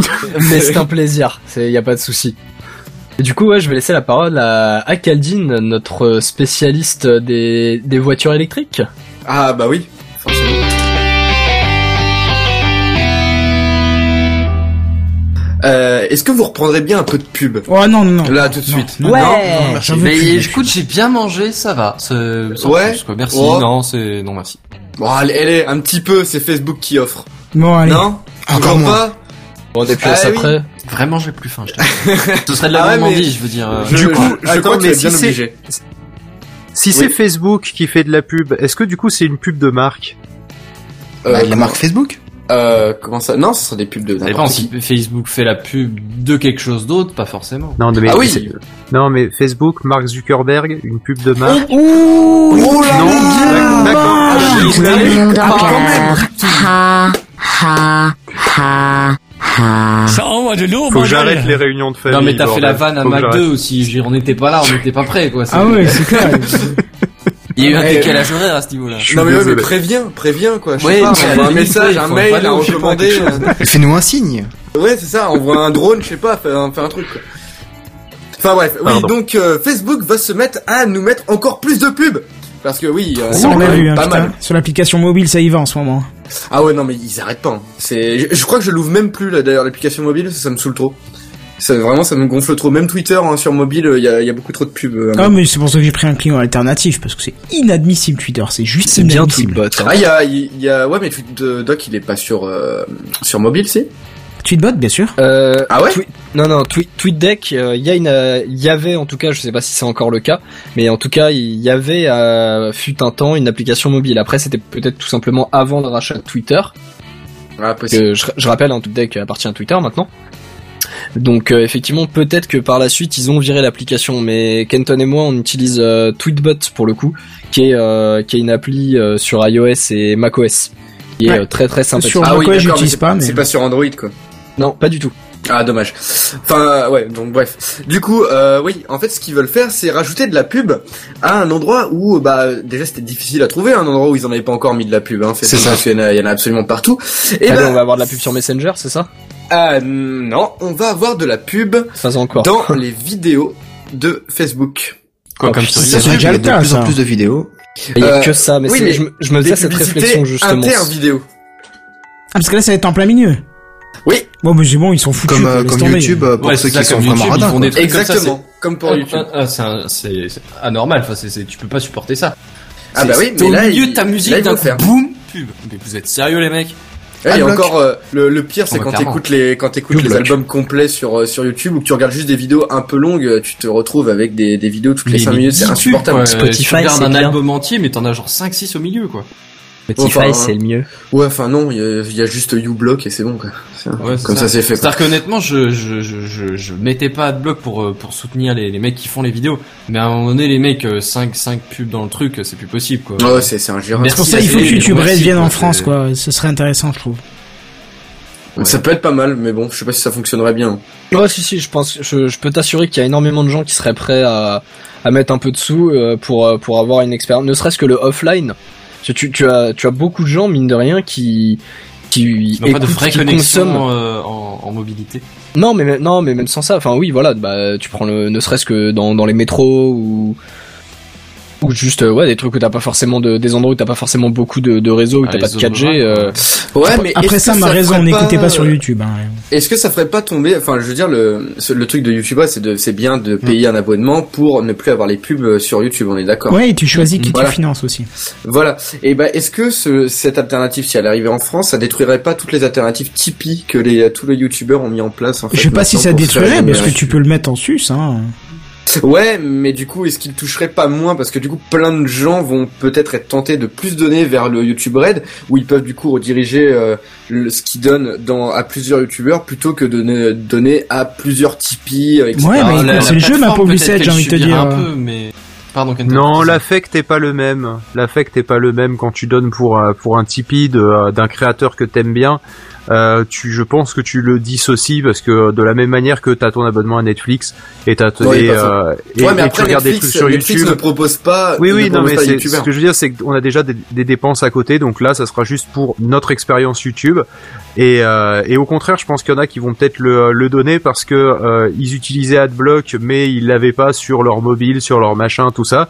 Et euh, Oui, c'est vrai que sur euh, mobile, ça y est pas, ouais. et ils auront l'impression de donner à ceux qui regardent donc quel- euh, à ceux qui que eux regardent hein, d'accord Euh, et donc au final je pense que je pense que quelque part ça devrait pas se ressentir ou de manière très Mais je marginale pense que sur, sur les, les créateurs de contenu, ça devrait pas se ressentir. Après, peut-être que sur Tipeee ou quoi, peut-être que ça peut se ressentir un peu. Oui, voilà, peut-être plus Déjà, si t'as un budget, bah, tu l'attribueras peut-être plus à YouTube Red en priorité. Et du coup, bah, les, ils toucheront pas d'un autre ouais moyen. mais YouTube Red c'est rien c'est 10 euros par mois je crois de mémoire enfin c'est 10 Ouais, dollars si c'est pas encore en France Ouais, enfin, ce sera mais 10 euros. euh, mais c'est pas mais- grand chose par rapport par rapport à ce que certains donnent euh, à, à des créateurs qu'ils aiment bien euh, Oui, Ouais, c'est souvent euh, à combien 10 euros. tu, tu dépenses sur Tipeee ou ce genre Ouais, de puis comme, parce que comme tu je donnes disais pas tout beaucoup à l'heure, mais euh, tu donnes à un et tu donnes pas mal quoi en général Mm. Hmm. C'est ça, tu fais plus ton choix euh, par rapport à la personne. Non, mais voilà, comme je disais ça. tout à l'heure, c'est que tu as des gens qui consomment tout leur contenu euh, euh, audiovisuel euh, ou presque. Bon, si, si on met de côté les séries, etc. Mais tout ce qui est musique, euh, par exemple, tu as des gens qui n'utilisent que YouTube. Ils passent que par YouTube. Ah oui, oui, je, bah, personnellement, en tout cas, quand je travaille, par exemple, à mon école, etc., j'utilise que YouTube pour écouter Ouais, ma voilà. musique sur le PC, quoi. Mais il y a quand même un choix de ouf euh, dessus quand on y réfléchit d'un point de vue musical. Ah Bon, oui, le son non, mais est c'est- pas il y a, y des trucs, incroyable. euh, mais, il y a des trucs qu'on trouve pas sur Spotify ou ailleurs. c'est ça. Sincèrement. Ouais, mais des- euh, honnêtement, c'est ça commence à devenir extrêmement rare. Que- Comme je disais dans les commentaires, peut-être des OST ou des choses comme ça, mais ça s'arrête là. Hein. Ah, ça dépend. Quand t'écoutes des groupes un peu plus alternatifs, etc., ça s'y trouve pas hein, sur Spotify. Il y en a qui publient essentiellement que sur euh, YouTube. Ah oui, bah si c'est leur volonté aussi de, de poster dessus, oui, pourquoi pas. hein. Après, Puis t'as aussi puis des t'as la simplicité, t'as la simplicité, tout le monde connaît Oui, YouTube aussi. Ça, Oui. ça a un Mm. impact qui est pas négligeable par rapport à euh, aller sur Deezer ou Spotify. Je suis désolé, mais moi dans ma famille, euh, qui, qui sont pas forcément hyper technophiles, euh, c'est devenu le réflexe. Ils veulent écouter une musique, ils vont sur YouTube. Sur YouTube, ouais, voilà. Allez, ça. pensez à aller sur Deezer, sur machin. Ça fait une interface de plus à comprendre. Ils ont pas envie de se faire chier. Et ça, ouais, c'est logique. Même moi qui, euh, l'avantage du monopole Google, hein, de toute façon. même moi qui C'est- ai un c'est- MP3 oui, c'est sur ça, moi, même moi qui ai un MP3 sur moi, des fois j'ai des musiques sur mon MP3 que je vais quand même faire écouter via YouTube parce que j'y pense pas quoi. Et c'est rapide quoi. Je fais, je tape dans le truc vite fait sur YouTube, je la Voilà. trouve en deux secondes quoi. La, Genre t'es la déjà vidéo. sur YouTube et tu veux t'écouter une playlist, bah pourquoi t'irais la chercher dans ta bibliothèque? Oui, c'est De ça. toute façon, tu l'as déjà là sur l'écran, c'est dans la colonne de droite, hop, c'est bon quoi. Mais vu qu'on parlait de YouTube Red euh, et qu'on parle de pub sur les réseaux euh, sur les réseaux sociaux, euh, je suis assez étonné. Mais en même temps, c'est peut-être parce que systématiquement c'est pas facile à faire, euh, qu'il n'y ait pas euh, une soit une option euh, payante pour ne pas avoir de pub euh, sur Facebook, parce que je rappelle que quand même les calculs euh, qui qui ont été faits, euh, chaque compte rapporte à par an à Facebook à peu près 13 dollars. Si mes, si mes souvenirs sont bons, mais c'est dans bah, ces c'est eaux-là. pas quoi. avec moi. Hein. Ouais, j'avoue Euh, que le mien non plus va pas rapporter des masses quoi. Oui, non mais c'est c'est une C'est moyenne, moyenne, c'est machin. d'accord. ouais. Euh, donc au final, ça, ça voudrait dire que euh, bah, c'est un peu moins de, euh, enfin c'est un peu plus pardon de 1 dollar par mois. Donc il ferait un abonnement à euh, 5 dollars par mois euh, et t'as plus aucune pub, tes informations ne sont pas revendues. Euh, il gagnerait plus de thunes. Je comprends pas qu'ils aient pas qu'ils aient pas fait l'option ou qu'il n'y ait pas eu euh, un réseau social qui se mette en place et qui soit un réseau social payant euh, basé sur le principe du respect de la vie privée. Mais honnêtement, j'aimerais beaucoup que Twitter et Facebook, qui sont les deux plus gros réseaux sociaux, ouvrent Offre une leur payante. putain d'oreilles et écoutent l'envie des utilisateurs de dire moi, je voudrais payer euh, mon compte Twitter. Alors certes, ça sert à rien de me demander 10 euros par mois, je le prendrai pas. Mais une somme relativement raisonnable qui... Ah, sans déconner, 10 euros par mois, moi j'utilise tellement Twitter, je le prends, mais avec compte, il est pas par compte. Hein. Oui, voilà, Euh, si c'est compte illimité, honnêtement, ok, parce que j'ai au moins 5 ou 6 comptes, donc là, il n'y a pas de souci.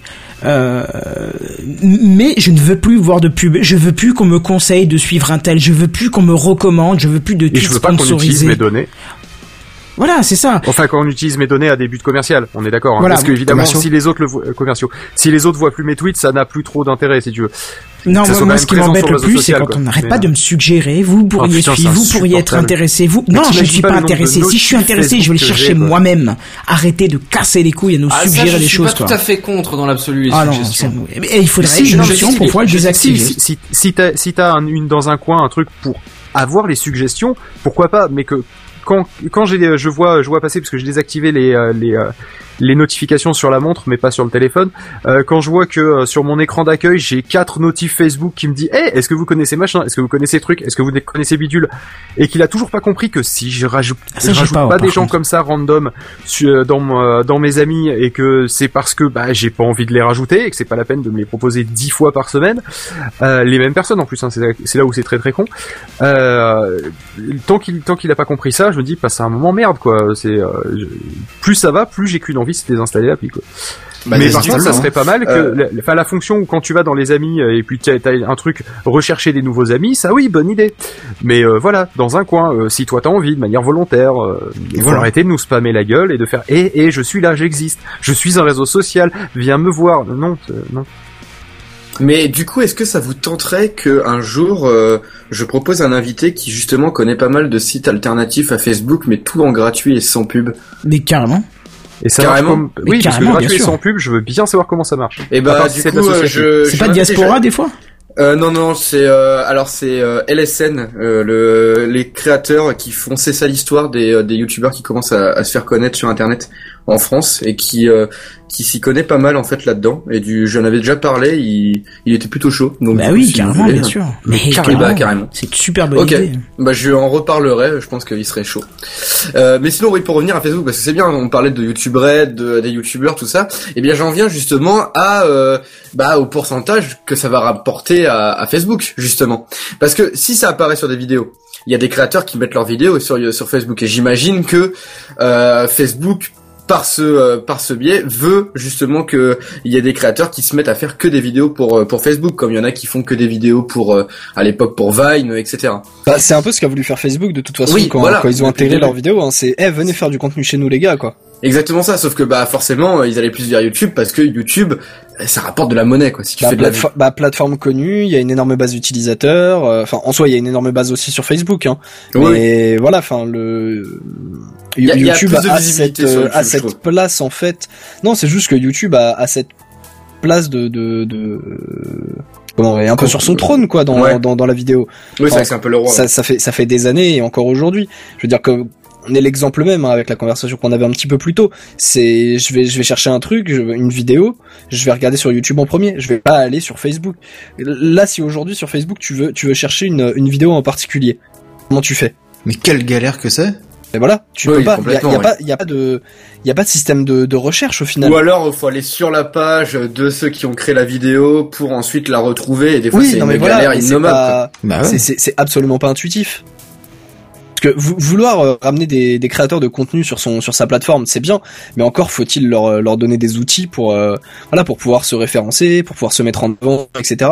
Parce que honnêtement, c'est vrai c'est vrai que mine de rien on le constate. Enfin moi je le constate sur sur ma timeline Facebook. hein. Il y a énormément de vidéos qui sont partagées, mais très souvent au final c'est des pages un peu de, de entre guillemets de pot pourri, c'est des pages d'humour, des conneries comme ça, euh, où ça va être des, des vidéos de tout et n'importe quoi. Il va pas y Humour avoir. de mec. Non, mais parle pas du cancer, s'il te plaît. Même si effectivement j'avais ce genre de choses en tête, mais je veux dire. Même les, les créateurs, si au final ils vont avoir une page Facebook parce que c'est un réseau social très important, mais leur contenu de base il est diffusé sur YouTube, pas sur Facebook. Enfin, ils Oui, vont peut-être remettre, soit souvent c'est des, des extraits au final, des, des petits teasers de, de 15-30 secondes pour t'inciter après.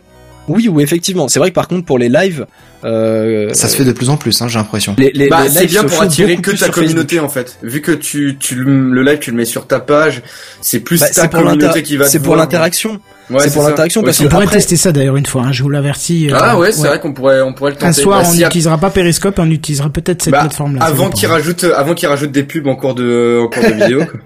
Et comme Effectivement, dit, parce que euh, si ça arrive pendant les lives aussi, c'est c'est pas super. comme nous dit Mathieu Duval aussi, euh, il y, a, il y a surtout un gros frein pour regarder une vidéo sur Facebook. Il faut être connecté dessus. Alors que sur YouTube, t'es pas obligé d'être connecté à YouTube avec ton C'est compte exact, pour regarder ouais, une c'est vidéo. exactement ce que j'allais dire. Ah, moi j'ai C'est que- YouTube euh, sans compte pendant des années. Oui, Bah bah, voilà.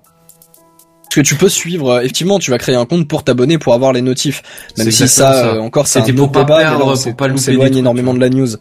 Mais c'est vrai que voilà, enfin, aujourd'hui, quasiment tout le monde a un compte Facebook, donc forcément, tu, tu vas, tu vas tomber sur un live, tu vas vouloir commenter, bah hop, t'en- tu, tu vas pas envoyer ton message comme, euh, je pense par exemple au chat euh, Twitch.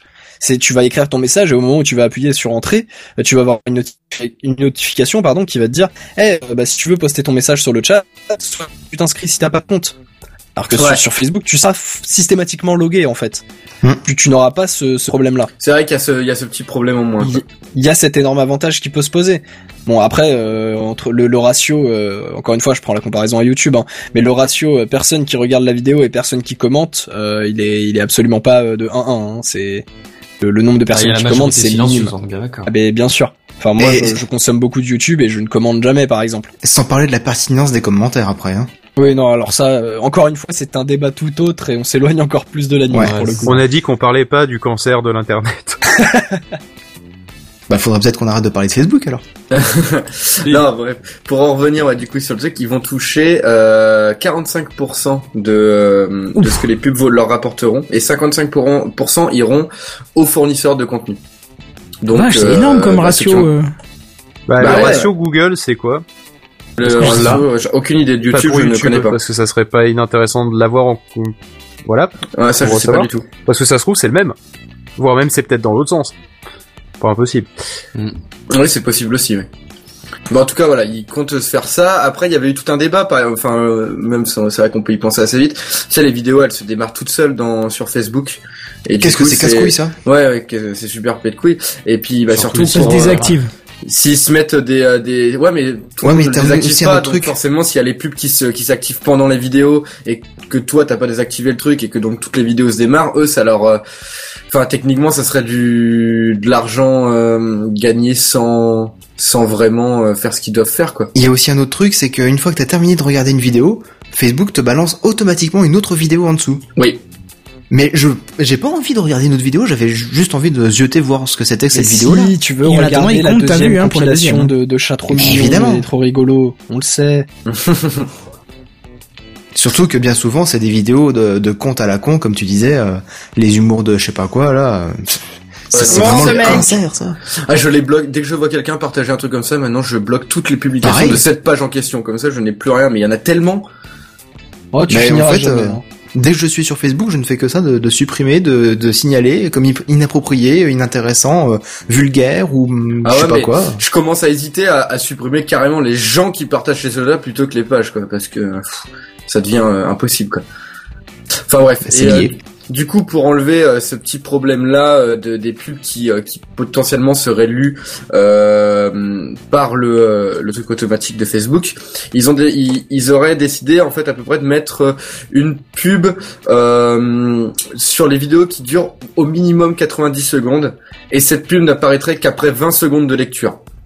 Alors je sais pas si ça améliorerait bien les choses, Non, mais c'est vrai que généralement, généralement tu scrolles en même pas une seconde ton écran, donc peut-être que ça peut euh, que ça peut les aider par rapport à ça. Mais bon, bref, voilà, ils ont décidé quand même de mettre des pubs de partout, et sachant que ce n'est pas le seul endroit où euh, Facebook a décidé de mettre des pubs. Parce que oui, Facebook, comme vous le savez, ils ont racheté Instagram il y a- il y a pas euh, longtemps.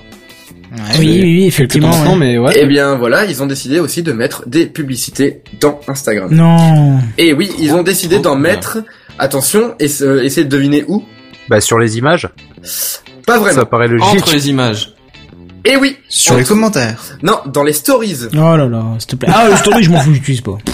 Ouais, mais du coup, chaque enfin dès que tu iras dans hein, euh, Ouais, mais dès que tu iras dans les stories, en fait, en plein milieu de la story, paf, une vidéo euh, pub.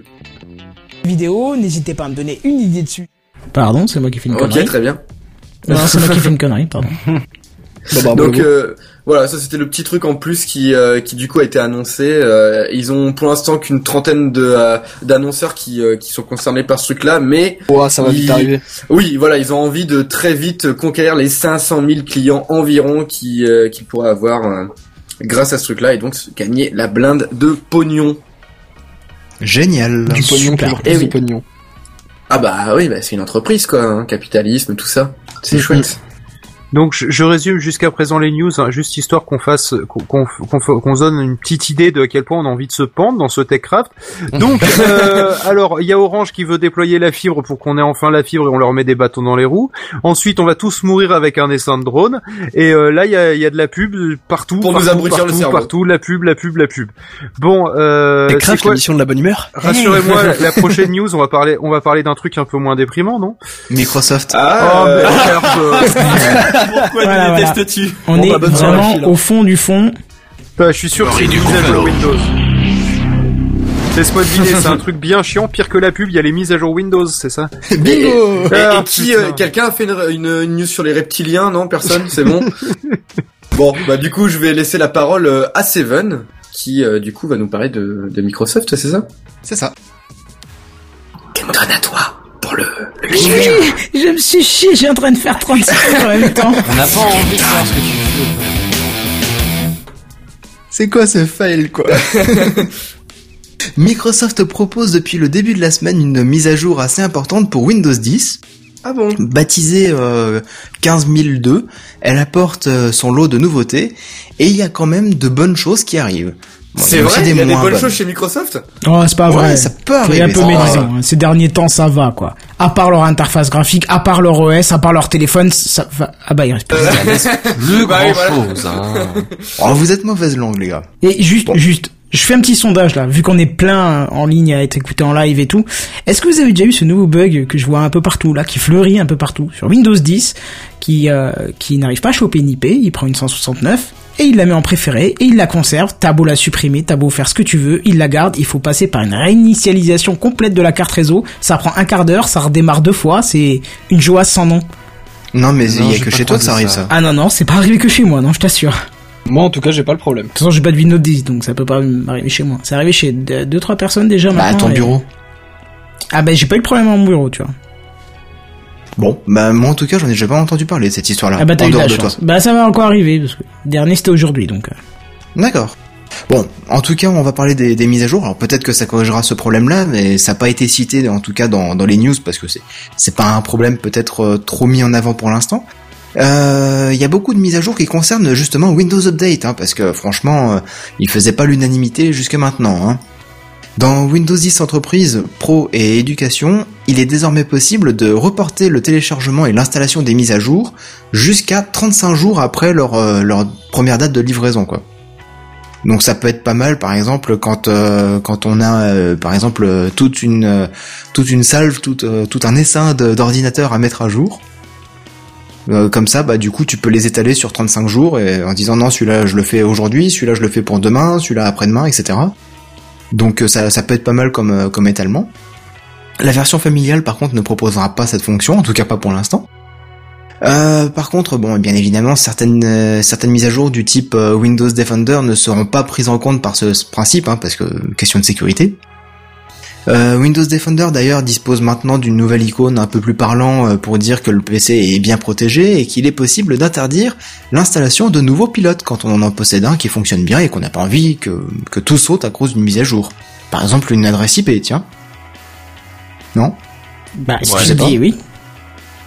Euh, en tout cas, tant qu'on parle de mise à jour, bah, c'est dommage parce que le système ne propose toujours pas de, de limiter en fait le, le débit pour préserver de la bande passante parce qu'à chaque fois qu'il y a une mise à jour, bah, c'est simple, hein, on n'a plus d'internet, hein, ça n'existe plus, on a Bah, un no ouais, management moi, total. ju- Juste, euh, juste cette semaine, c'est arrivé, bah, pas à moi, mais à Jedi, mais euh, on était tranquillement en train de jouer, et tout d'un coup, il a commencé à faire genre cloche-pied, à, à bah, une- au lieu de jouer normalement, il jouait à mi-vitesse en lagant dans tous les sens, parce Ouais. que il y a une mise à jour Windows qui arrivait, pas moyen de l'arrêter, pas moyen de la mettre en pause, et pas moyen de réduire son débit ou quoi que ce soit. Ah oui, une fois ça m'avait ça m'avait exactement fait un truc. souci, euh, ouais. Ouais, ça m'a fait un truc similaire. Moi, j'étais en cours, je devais préparer donc du coup une une sorte d'évaluation en 3D et d'un seul coup le PC s'arrête en disant il va redémarrer pour une mise à jour Windows 10. Ça m'a Peut-être de ma gueule, je ah crois. ouais non mais clairement le truc il se foutait de ma gueule et surtout qu'il y avait euh, genre ça a pris deux heures pour la mise à jour. Je vais pas vous euh, mentir en disant que mon évaluation a donc été ratée par Windows 10. Euh, voilà. Ça, je, je remercie Microsoft encore aujourd'hui. hein. Ah, l'idée de base de, de, de faire les mises à jour, enfin de pousser les mises à jour, c'est c'est une bonne idée, je trouve, mais euh, Ouais mais pas comme ça. et tout, mais euh, il y a y a l'idée et les- la réalisation quoi. Bah ouais, franchement, euh, mettre à jour un système, faut que ça soit fait quand ça nous gêne pas, quand on l'utilise pas. Ça. Et là, franchement, euh, Microsoft avec Windows 10, euh, ils se sont totalement foirés quoi. Je sais pas, moi au boulot, j'ai toujours le message qui me dit euh, nous allons faire la mise à jour quand vous n'êtes pas présent devant la machine et puis il me montre que c'est euh, généralement 17h30, 18h donc il a réussi euh, à savoir quand quand je suis devant et Après, c'est peut-être question de régularité ou quoi. euh. oui Bah, oui oui, c'est ça oui. possible oui. plus d'avantages, plus que certains systèmes pro soient plus faciles à, à analyser Oui. que des systèmes euh, particuliers. Bah un, un PC pro en général, tu t'en sers durant tes heures de travail. c'est ça. La grosse partie des gens ont des heures de travail à peu près fixes et donc du coup, euh, on va dire allez entre 8h et 17h, tu vas utiliser ton PC. Avant, t'es pas au bureau, t'es chez toi ou en train de dormir et après bah tu rentres chez toi et tu utilises plus le PC. Donc tu peux faire la mise à jour entre 17h et 8h du matin. Mais pour un PC de particulier, bah tu l'utilises le soir en semaine, tu l'utilises le week-end, tu l'utilises enfin voilà. Donc Mhm. euh, ta plage de, de disponibilité, elle change euh, sans arrêt en fonction de- du jour, de la semaine. Et euh, effectivement, régulièrement, il, il te fout la mise à jour alors que c'est pas le moment. En fait, c'est c'est jamais le moment quand tu utilises le PC, mais bon, c'est comme ça. Autre point concerné par cette mise à jour, Microsoft Edge, le navigateur qui propose désormais quelques petites fonctionnalités sympas comme le blocage par défaut du contenu en flash, avec, bah, comme euh, Chrome le fait très bien d'ailleurs, euh, la présence d'une liste blanche euh, personnalisable. Libre à l'utilisateur de cliquer pour lancer ou non la vidéo ou, le contenu flash en tout cas au besoin. Autre point surprenant d'ailleurs je trouve, l'arrivée de la jump list pour Edge. Alors euh, je sais pas si ça vous parle, hein, mais vous savez quand vous faites un clic droit sur l'icône de votre application dans la barre des tâches à côté du, du menu démarrer, Oui. bah vous avez euh, vous avez la- par exemple la possibilité d'ouvrir un nouvel onglet, ouvrir une nouvelle fenêtre. euh, Enfin, Ouais, ou de pour votre un mail si c'est un truc de messagerie, ce genre de choses. Voilà. Des, des tâches euh, très courantes qu'on utilise avec l'application là. Eh bien, figurez-vous que c'est enfin possible avec Edge. Vraiment bizarre que ça ne soit pas proposé avant, quoi. Ouais, oui et non, Edge est tout jeune, hein. il est vraiment tout tout jeune. Il a quoi, un an maintenant, deux ans? Hmm, Bah, Peut-être un petit peu plus sorti avec Windows 10, ouais, on est sur la deuxième année là. Hmm. Ouais, mais je Bah, trouve ça an, étonnant que ça ne sorte que seulement maintenant. Enfin, c'est pas euh, ouais, non, non, mais Joel Clodo qui est derrière, quoi. ouais, non mais d'accord, ils ont fait quand même un navigateur qui est léger, fonctionnel, qui bouffe pas trop de batterie. Laisse-les laisse-les bien finaliser Ouais, le produit ça. avant de rajouter des trucs de confort. Peur tu pas qu'il n'y a pas encore les fonctionnalités, Ok. euh, réjouis-toi qu'elles soient déjà bien foutues Parce que- ceux qui y sont, quoi. Honnêtement, euh, j'ai testé euh, deux trois fois Edge euh, plus par curiosité que par volonté parce que bon bah je suis sur un truc qui marche donc j'y reste mais Mhm. j'ai testé un peu et je suis pas déçu, ça a l'air extrêmement rapide, euh, ça a l'air léger, euh, franchement je peux rien dire hein, pour l'instant. hein. Mais je, je, je vais rien dire, hein, mais bon, euh, moi j'ai un navigateur, euh, j'en suis très content. euh, Mmh. Pourquoi je le lancerais, quoi? Mais Pour tester parce que Ouais. Bon, je vais t'avouer Oui, mais que je ne l'ai c'est- pas lancé. C'est exactement ce que Kenton disait. En, en dehors de pour tester, il change pas de navigateur non plus. C'est ce que j'ai euh, dit c'est aussi, exactement ouais. le même. Hein, c'est- Mm. Vous êtes, vous êtes d'accord, c'est tout. Ouais, ouais, ouais. Enfin bref, du coup, euh, je, je ne connais pas en fait les, les nouvelles fonctionnalités de, de Edge euh, au quotidien, quoi. Je Oh, l'ai lu, dans hein. la, la news, mais autrement, Mm. euh, D'accord. je, je- j'en sais rien. Autre nouveauté, il paraît donc euh, sur Edge, la possibilité d'avoir un aperçu de la page web quand vous mettez la souris sur l'onglet de, de la page euh, concernée. Un petit peu comme le fait un autre navigateur. D'ailleurs, un bouton a été rajouté à côté du, du plus pour faire un nouvel onglet, pour afficher sur une nouvelle page tous les onglets ouverts. Exactement comme un autre navigateur l'avait proposé il y a environ 10 ans de ça. Hein. Qu'on ne citera pas. Bah si je le cite justement, tiens, bah c'est Opera, ça y est, voilà. Et Étonnant de toi. c'est c'est même pas moi qui le dis, hein, c'est ma source. Hein. Si vous allez sur euh, sur le site Next Impact et que vous retrouvez cette news, vous allez voir, c'est eux qui le citent. Hein, Et mais c'est vrai que quand j'ai commencé à lire euh, les, explications là, je fais mais mais au fait Opera il l'avait proposé ça il y a il y a quelques temps. Et euh, donc du coup voilà ils ont rajouté la, la fonctionnalité. Bon, ok. Microsoft nous parle aussi d'une optimisation du mode multiprocessus afin de rendre le navigateur plus rapide. Une autre euh, nouveauté de cette mise à jour concerne le menu démarrer où il est désormais possible d'avoir un dossier regroupant plusieurs applications. Un petit peu comme, euh, comme sur smartphone. Euh, sur la sur l'écran d'accueil de, de votre smartphone, vous avez des fois des petits dossiers où vous avez par exemple toutes les applications euh, liées au compte Google, euh, donc la recherche Google, YouTube, ce le Google Play, ce genre de choses. Hmm. C'est c'est pareil pour iOS et donc du coup ils le font aussi maintenant pour Windows sur sur l'ordinateur. Enfin, euh, de meilleures performances sont promises pour la GDI, la Graphical Device Interface. En clair, euh, toutes les applications 32 bits tourneront mieux. Quelques petits bugs sont corrigés, mais d'autres apparaissent comme les réglages de la batterie qui feront planter carrément la fenêtre des paramètres. Bon, c'est un bug connu, Comment ils vont ça, corriger au fur et à mesure. ça va se passer C'est un truc Bah qui va ouais. se corriger. Bah c'est un bug qui est connu et qui va être corrigé au fur et à mesure. Ah, d'accord, d'accord. Mais c'est pas un bug qui rajoute en faisant la mise à jour. Si, What? Bah quand tu fais une mise à jour, euh, tu corriges certains bugs, mais des fois t'en fais apparaître On a d'autres. d'autres qui sortent, ouais. Je pense oui, que t'es. mais quand tu, tu, les tu sais ça. connais avant de balancer le truc, tu les corriges avant de balancer le truc. Sauf si t'as balancé le truc trop vite et que tu t'en es rendu compte juste après. C'est ouais, d'accord, c'est cas-là, hashtag Microsoft quoi. correctifs, oui, effectivement. Bah le, le patch va arriver dans, dans la foulée. C'est ce qui fait le peut-être charme même de déjà arrivé. Microsoft. Sois pas, se juge pas comme ça. Sois pas mauvaise langue, Apple s'y met, c'est encore pire. Mais Voilà. oui, voilà. Bon, dernier ajout dans les, les paramètres d'affichage, il est possible maintenant de changer directement la résolution d'écran euh, dans les paramètres là. Et comme si c'est pas euh, justement euh, tout fun tout ça, eh bien après le mode HDR, vous avez la possibilité de supprimer la lumière bleue passé une certaine heure euh, de, de la journée pour éviter de vous fatiguer les yeux. Heureusement que j'ai fait un test de lunettes là-dessus parce que justement je vais, je vais gagner un paquet de millions, je vais faire un million de vues avec ça. Bon après pour le pour le HDR, bon je je dirais rien parce que je vais essayer de rester poli, hein, euh, même si je je trouve Ah, que c'était c'est le truc à la mode, hein, c'est tout. Oui, c'est de la merde, c'est une grosse connerie. Enfin bref, euh, mais pour le coup de la lumière bleue, c'est un peu étrange qu'ils le mettent euh, juste dans le navigateur, sachant que. Non, non, c'est pas dans le navigateur, hein, ah c'est non, dans les c'est pour le paramètres. système. Oui, oui, oui. paramètre système. Ok, autant pour moi. C'est- J'étais Moi, je trouve ça Edge, en fait. bizarre qu'ils le rajoutent dans le système alors que je veux dire dans l'absolu tu peux télécharger un programme qui le fait quoi. À un moment, est-ce qu'on peut est-ce est-ce qu'on peut partir du principe que l'OS il est censé gérer les programmes plutôt que d'essayer de le bourrer de fonctionnalités? Je, je, je demande. hein. Bah, Euh, c'est, c'est Microsoft, hein. et Non, ont non, non, non, non, comme non, principe pas- de, de proposer pas mal de fonctionnalités dans leur Non, OS. Les trois Oui, OS font pareil, seuls. faut arrêter. Hein. Bah, Bah, je- c'est- ouais.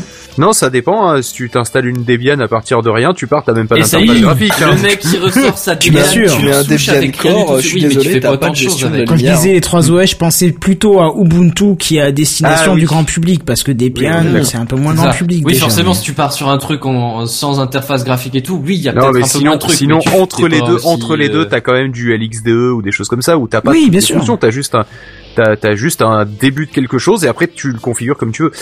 C'est, Oui, Après, dans, c'est dans ce cas-là, ça hein. nécessite énormément d'adaptation. C'est là, c'est là où je pense que je rejoins Kenton, c'est que dans l'idée, si tu prends une version d'Ubuntu grand public, et ben dans ce cas-là, t'as la, qu'à la même chose que Mac et, et Windows. Ouais, mais Ubuntu, c'est ces grand public, petits hein. trucs, ces petits tweaks, tu vois, comme justement ces histoires de, de lumière bleue, ce machin. Ça, autant que tu l'es sur un smartphone, euh, ou surtout sur iOS, où tu peux pas modifier le, le comportement du système, ça a un sens, parce que tu peux pas modifier le comportement du système. Mais sur un, un OS desktop, justement, tu, tu peux, t'as plus de marge de manœuvre, donc le, le, le rajouter dedans, c'est rajouter de la complexité Ouais, mais- et, et avoir du code Mais en un plus à truc débugger. que plein de gens ne feront pas dans le grand Il, voudrait le sortir parce qu'il voudrait le proposer. Il le sortirait sous application à part, qui devrait se rajouter dans le système. Machin, tu râlerais parce que t'aurais une icône en plus, parce qu'il y aurait un truc à mettre dans le démarrage. C'est ça, euh, un truc qu'il va falloir mettre à jour, un truc que tu vas devoir surveiller. Et toi. Phil, n'oublie pas que Windows, c'est aussi pour euh, smartphone, avec les Windows euh, Ah Phone. putain, oui, c'est vrai. Oui, non, du coup, là, ça a du sens. Ils existent encore Non, non, mais là, hein. du coup, ça a plus de sens de vouloir ajouter des tweaks directement dans le... Là, je suis plus d'accord avec le concept, si tu veux. Donc Ah, voilà. Sinon, tu serais pas que- cohérent. hmm. Là, ok. Ferme ma gueule, j'ai compris. C'est un peu ça, ouais. Reste là où t'es. Bouge plus. Donc voilà, bah, c'était à peu près euh, les, la, la news de, de Microsoft hein, avec les Windows Update. Euh, sinon, ça Tu va être tiendras au courant. C'est ça, et ça va être euh, autour de, de notre euh, justement Benzen, notre généraliste aléatoire. Je kiffe Kenton qui fait genre ah tu oublieras pas de présenter Benzen. Et ouais, ouais, mais pourtant, Seven, il c'est- s'exécute. j'avais la barbe net, laissée. Bah, Tiens, Et là, regarde, petit cadeau. blanc. Je te mets un cadeau. technique ne suit pas.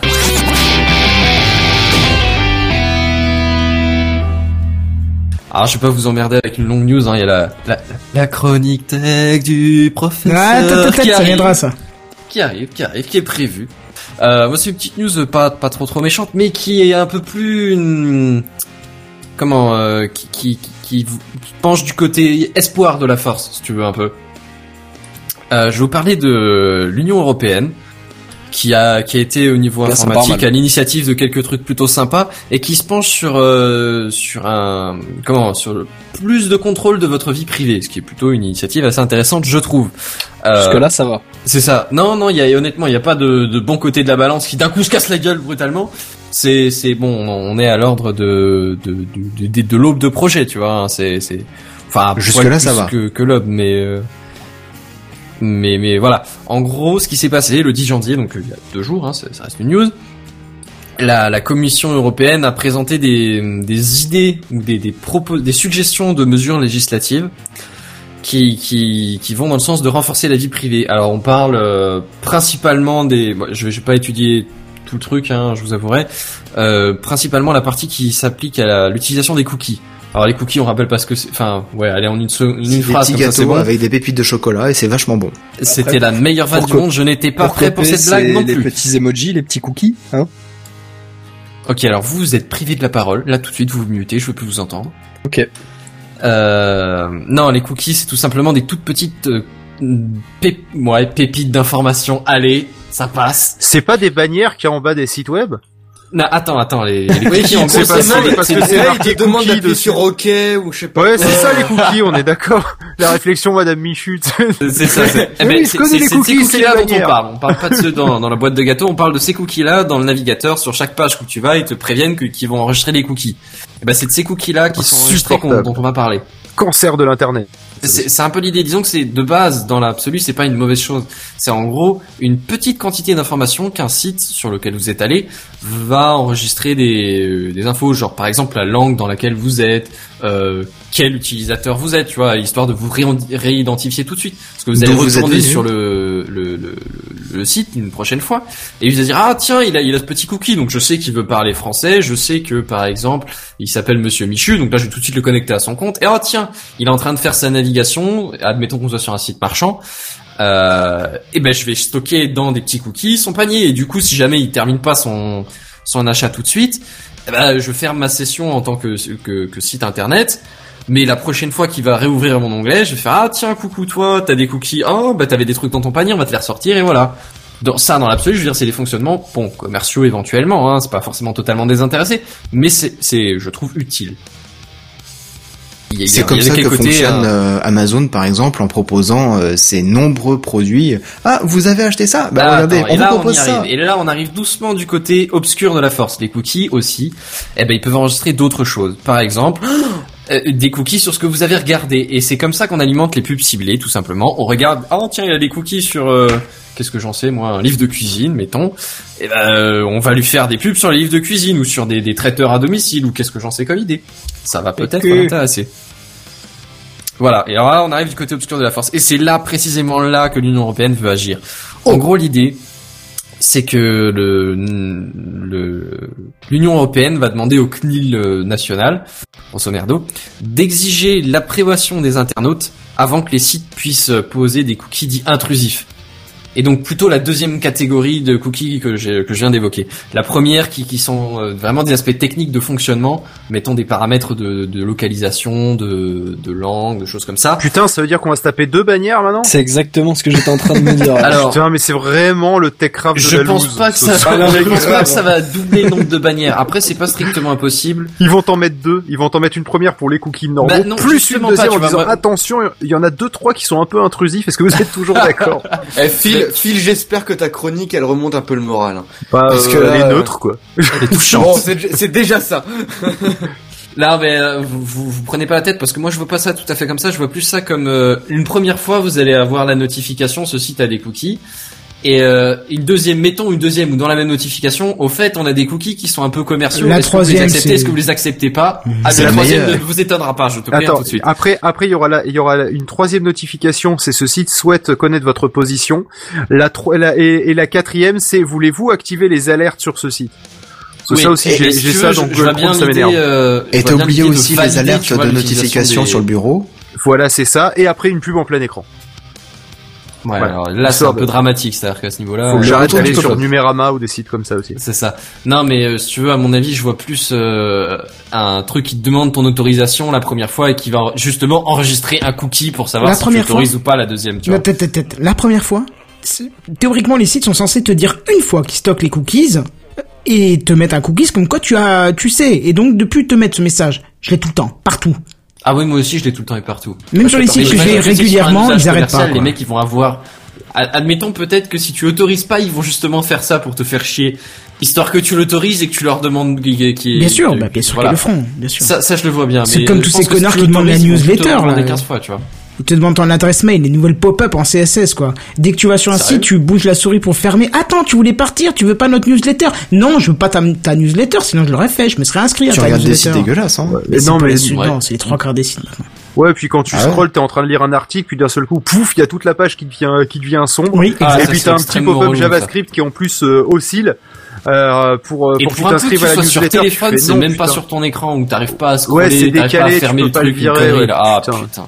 Cancer de l'internet, ça aussi. Enfin bref, dans l'idée, euh, dans l'absolu, je trouve que c'est plutôt une bonne idée. Et apparemment, ils essaient d'inciter pour que dans les navigateurs de base, tu puisses régler ce paramètre en fait. Bon après ça, ça dépendra des navigateurs du coup. mais- C'est pas plus bête, hein. Mais honnêtement, moi je vois Ouais, ça comme, comme un gueule miracle général, de, ça serait pas mal. de la vie quoi. C'est. Enfin bon, on va pas se réjouir en avance. Hein, pour l'instant, c'est juste Non, été ça ferait quelque chose de positif. C'est ça, Ouais, mais j'essaye, j'essaye de vous transmettre le positif. C'est vous qui avez cherché le négatif d'avoir euh, une pop-up à la con. Dans tous les cas, l'idée c'est que ils vont avancer dans, dans ce sens-là, et je vois plutôt ça comme une bonne chose. Ouais. Bon, bah, c'est peut-être pas, c'est, peut-être pas vachement un projet optimiste, hein, parfait, Benzen. mais euh, en même temps, vous venez de nous plomber la dernière heure. Je vois, je vois vraiment pas pourquoi je devrais être pessimiste, tu vois. Si je devrais être pessimiste, là, je me foutrais devant un épisode de Black Mirror, par exemple. Là, tu vois, je prendrais plein dans ma tronche et on en Tu regarderais les drones, euh, les essaims de drones et tout ça. Celui-là ou un autre, honnêtement, euh, ils se valent tous. Hein. C'est dommage, on n'aura peut-être pas le temps d'arriver jusqu'à la, la news inutile, euh, le truc inutile de la semaine, parce que je vous aurais remis le sourire avec ces trucs inutiles. Mais je pense que Phil prendra pas mal de temps avec Au pire, chronique. avant la chronique tech. Hein. Mais Non, on n'est pas pressé. On peut, hein, j'ai c'est pas une- très long. Hein. J'ai une petite news en bref à la fin qui peut potentiellement remonter le moral à certaines personnes. Voilà. tu veux. Je, Euh, je tiens à le dire. Tu veux que je fasse le truc inutile de la semaine tout de suite ou? Bon, bah, Ouais, c'est pas très long. Allez, Euh, allez. euh, non mais c'est Phil qui décide, c'est lui qui doit Euh, moi, participer. je, dis, je dis, allez, euh, petite, euh, peu- on va se remonter le moral Voilà. avec quelques petits Petit, trucs. Ok. inutiles. peut-être un, peut-être un, un comique. Voilà, ça, ça, ça va nous remettre un petit peu la motivation. Allez, Kenton. Le truc inutile de la semaine. Le truc inutile de la semaine. Le truc inutile de la semaine. Le truc inutile de la semaine. Histoire que j'ai pas bossé pour rien non plus euh, de tout l'épisode. Euh, bon, alors je vous ai dit la semaine dernière que je vous ferais une sélection d'objets connectés pour la demi, pour la domotique du CES 2017. Mais j'ai rien trouvé de terrible à me mettre sous la dent. Quoique, j'ai trouvé deux, trois objets connectés qui vous permettront de vous mettre des choses sous la dent, justement. Ah. Et on Ah, commence, louche. on commence par un grippin connecté. Ouais, ouais, ouais, ouais, ouais. Grippin connecté, le truc futuriste, tu vois, Attends, avec, attends, tu euh, peux voir, tu peux voir à quel point ton pain est grillé Attends, sur attends, ton attends. smartphone. Je vais te y dire a ça. au moins un truc comme ça. C'est le truc futuriste. Attention, avec deux emplacements hein, de tranches de pain, s'il te plaît, pas une seule. hein. Dis-moi que tu peux programmer la forme de ton grillage. Ah, donc on peut même faire un sandwich, quoi. Mais Et justement, j'allais vous demander à quoi sert la partie connectée de votre grippin. Je vous le demande. Faites vos propositions. Bah, à voir à quel point ton pain est grillé. Ouais, Sa- alors de toute façon, la télécommande de, de, de grillage, ça de toute façon. Mais La- moi, je vois bien un truc genre programmer quelle forme tu vas imprimer sur ton toast, tu vois. Ouais, ça, ou, la Ah. chaleur, ou la chaleur que ça peut envoyer aussi. Enfin, le degré de, Ouais, le ça, ça degré fait que tu veux. du paramétrage, ça, la Ouais, durée ça. l'intensité. euh, Mais Benzen, je crois que t'aurais dû ça aller- peut être une bonne idée. Ouais, mais Vincent, t'aurais dû aller travailler chez Griffin parce qu'ils n'y ont pas pensé et ça aurait été Ah super. merde, non, mais nuls. trop dommage. Mais par Je contre, vais leur euh, expliquer comment faire leur travail. mais par contre, Caldine, euh, toi qui vas te rapprocher de ton micro, tu es dans dans le vrai, hein, avec. euh, Oui. Voilà. Oui, c'est bien comme ça. Par Voilà. contre, si tu mets un cookie dans le grille-pain, est-ce que tu as une petite alerte qui te demande si tu l'acceptes. Mais je vais vous expliquer. Alors l'application qui est fournie euh, Est-ce qu'il pour y a des pubs dans l'application Oh. Je pense pas. Ah, L'application. attends, ça te grille, ça te, ça te grille ton pain et ça, t- et ça t'affiche une pub. Et du coup, en Ah. fait, tu payes moins cher ton grille-pain. Non, non, mais attends, laissez-moi vous dire, vous allez le voir. L'application qui est fournie pour piloter le, le grille-pain vous permettra de créer des profils utilisateurs pour que vous puissiez garder vos préférences justement utilisateurs, comme le type de pain, le niveau de, entre guillemets, ça se dit pas comme ça, De mais grillage. grillage de pain, hein, et pourra vous proposer des suggestions de chauffe tirées sur une base de données. Trop hype le truc. hein. Est-ce que ça partage sur Facebook combien t'as mangé de tartines? Ce serait drôle ça. Le mec s'est fait un petit déj de prince, je vous raconte pas, les 18 toasties y sont passés. Mais Le comptez quand même, comptez quand même 200 dollars, hein, le grille-pain de chez Griffin. Juste pour pouvoir retenir vos préférences de chauffe, je vous rappelle, hein. C'est-à-dire Il Il y a même pas de, y a même pas de motif, rien, que pour, les, pour juste ça. les mecs qui sont pas capables de retenir un numéro Oui. sur le sur, sur mais le Il y a dial. des solutions à ça. Tu, tu prends un coup de marqueur ou un coup de scotch, enfin Mais n'importe quoi. mais il y a même pas besoin. Enfin, moi, je prends mon grille-pain, c'est-à-dire que j'ai plusieurs réglages de possibles, je le laisse toujours sur le même. Bah oui, mais si t'es plusieurs dans la maison et qu'il y en a, ils préfèrent plus ou moins griller, bah dans l'absolu, tu mets un marqueur et puis tu mets, Eh bah, tu mets c'est- l'initiale c'est à ça, côté. c'est simple, système D, mon gars, ça Non, fait mais 40 attends. ans, c'est mais résolu, même sans ça, je veux dire, t'as, t'as quatre marqueurs, tu peux quand même te souvenir sur lequel t'es, quoi. Enfin, Je vous sens chaud, je vous sens de bonne humeur, c'est pour ça que je vais continuer. Tes Bah, je veux dire, voilà. c'est quoi le problème si ton pain il est un peu plus grillé que d'habitude C'est euh, pas, c'est pas pareil. Est-ce que Attends. ça vaut 200 balles? Attends, j'ai encore. J'ai encore après, trucs il est joli, hein. c'est vachement important. C'est ça qui détermine ta journée, mec. Je t'assure que j'ai, Oh là là là là, je mange même pas le matin. j'ai encore mieux pour toi, mon cher Caldine, toi qui as l'air euh, sur le cul, là. Parce que toujours de la même marque et toujours connecté, une cafetière compatible Bluetooth qui communique avec votre téléphone pour préparer le café à l'heure que vous le souhaitez. Attends. Et attention, Ah ben, attends, attends. laisse-moi finir ma phrase. Jusqu'à 12 tasses d'autonomie, mes amis. 12 putains de tasses. C'est ce qu'il me faut à peu près le matin. Alors, moi je veux bien, mais est-ce que le grippin communique avec la cafetière Attends, pour que tu attends, puisses les programmer à la Ne même me fous pas ma news en l'air, s'il te Ah, plaît. merde. Ne pose pas Ah, cette question. donc on est pas loin. N'empêche que c'est littéralement le premier truc où tu peux dire est-ce que ça fait le café et répondre oui. Eh oui, c'est ça. Et alors, Mais bien par sûr, contre, mais par contre, est-ce que est-ce que ça fait dans le café les petits dessins aussi? Non, là non. Non, non non plus. Putain, mais c'est vraiment Faut de la merde. Starbucks pour ça. Faut qu'on aille leur euh, faire des explications. donc, Ouais, d'ailleurs, est-ce qu'elle te met ton nom en mal écrit sur ton gobelet ou pas la cafetière? Non, mais par contre, il y a bien une application qui Starbucks, retient euh, la force du café que tu euh, que, que tu souhaites et selon le café que tu mets, est capable de te proposer différentes forces, différents. Est-ce que ça peut te mettre une chaleur particulière pour le café? Je pense oui, oui, euh, Oh. justement, Alors c'est ça, c'est c'est ça que l'appli retient quoi. Ça c'est intéressant parce que moi tous les matins je démarre mon café pour ensuite aller prendre une douche pour que mon café soit assez, enfin pas trop brûlant pour moi. Du coup ça peut être vachement pratique en vrai. Bon bah écoute, c'est indispensable pour toi, euh, surtout si t'as 99 dollars.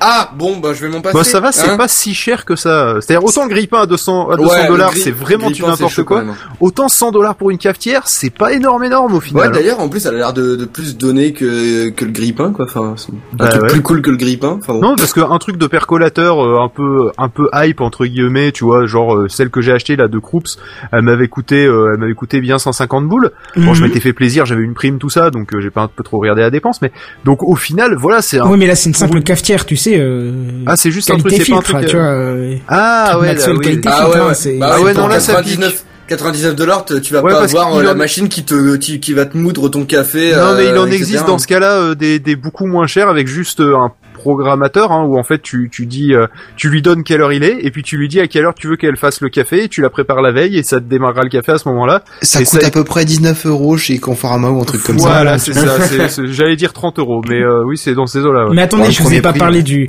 du meilleur, le- l'espèce de pont de tous ces objets connectés, hein, puisque ce dernier objet connecté, enfin pas le dernier, mais le dernier gros objet connecté à qui on pourrait éventuellement trouver une petite utilité et encore, toujours de chez Griffin, c'est un miroir. Un miroir connecté. fait, ils ont pris une webcam et un écran Non, non, mais ils pas, il ont y a pas de inversé webcam. hein. l'image. Non, non, non. C'est un miroir connecté au Wi-Fi de votre maison et qui vous donnera la météo, l'heure, les informations et cerise sur les kebabs vous indiquera lorsque votre pain est grillé et lorsque votre café est coulé. Logique, C'est tout bien de la même marque. Cerise sur le kebab, quoi. Je retiendrai l'expression. Tu m'as Donc, du coup- Du coup, tu peux te dire miroir, mon beau miroir, qui c'est qui est le plus beau, et puis il te dit, le café est prêt. Ouais, c'est ça. C'est C'est ça, il ça. il esquive subtilement la question. Mais moi j'ai moi j'ai une question Kenton, presque vas-y. sérieuse du coup. Tout ces tout ce magnifique matériel, est-ce qu'il est Combien, compatible HomeKit? Eh ben, je ne crois pas. Euh, je... Ah, je sais. Eh, je n'ai pas vu Griffin, d'informations à ce. Je n'ai pas d'informations à ce tarif-là. si- Si c'est compatible HomeKit, du coup, tu peux tu peux lancer euh, avec un petit coup de Siri, tu peux lancer le, les grille-pains, euh, le, tu peux lancer le grille-pain, le café, aller prendre ta douche et pendant que tu t'admires euh, dans, dans la glace, que tu te coiffes, etc. Et là, tu, tu as, euh, tu as Siri qui peut Mais- te dire que mais ton est-ce petit que- déjeuner est prêt. Mais est-ce que la glace aussi est connectée? Parce qu'elle peut te dire que t'es beau ou est-ce que t'es bien coiffé Elle euh, est connectée a pas- puisqu'elle te donne le- le- les informations aussi que. Je, je pense pas qu'il y ait de haut-parleur pour le coup aussi. Euh, aurait été- mais ça- pas d'infos encore. Parce que sur le site de Parce que Griffin, c'est pas bien. encore, euh, c'est pas encore présenté. pas, hein, coup, C'était juste au CES. Tu peux pas demander au miroir, mon beau miroir, euh, non? C'est ça Ah, marche je revois ça ce Pour matin. l'instant, et je te dis, il n'y a pas plus d'infos. Ça a été, c'est, un- c'est des news qui sortent du CES et je t'avoue que les constructeurs, enfin les Et- reporters ne se sont pas penchés euh, vers ce truc-là plus que. que... Comme et, c'était et, à, et à quand et à quand la douche connectée qui te met la l'eau à, à la bonne chaleur Je ne sais pas. Ah, ça serait tellement bien ça. Ah Mais- ouais, alors attends, ton profil il faut déjà la que j'appelle la Silicon Valley. Il faut déjà que tu économises puisque euh, le, le must sur ce miroir, c'est son prix hallucinant de, écoutez bien, 999,99 dollars, rien que ça. Un miroir. Mais what Mais est-ce qu'il Bah, faut le café du coup le miroir? Ah Ah, bah non, attends, non, non, il faut que tu rajoutes 200 euros pour le. Ah non, c'est le grippin à 200. Pour Et Tu rajoutes je 100 comprends pas, 100 mais je dollars. Je comprends pas, le miroir il fait quoi exactement à part donner la météo? Météo, heure, les information, et comme je te l'ai dit, cerise sur le kebab, il te dira si ton pain est grillé et le café est coulé puisqu'il est compatible avec. euh, Non mais attends, mais, mais au minimum à, à ce prix-là, ils auraient pu mettre au, au moins les vidéos YouTube possibles à mettre sur ton miroir. Oui, ouais, avoir des ouais, dès ou, le ou matin. ou avoir des haut-parleurs et puis tu euh, ça, ça te met de la musique de ton compte Spotify, tu vois. Ouais, voilà, où tu lances une fin. Une Ça, l'aurais vu plus sur le grippin pu d'ailleurs, la musique, mais. Ouais. Euh, La musique sur le grippin. Oui, Bah, lancer une pas. petite musique pour euh, pour quand c'est fini.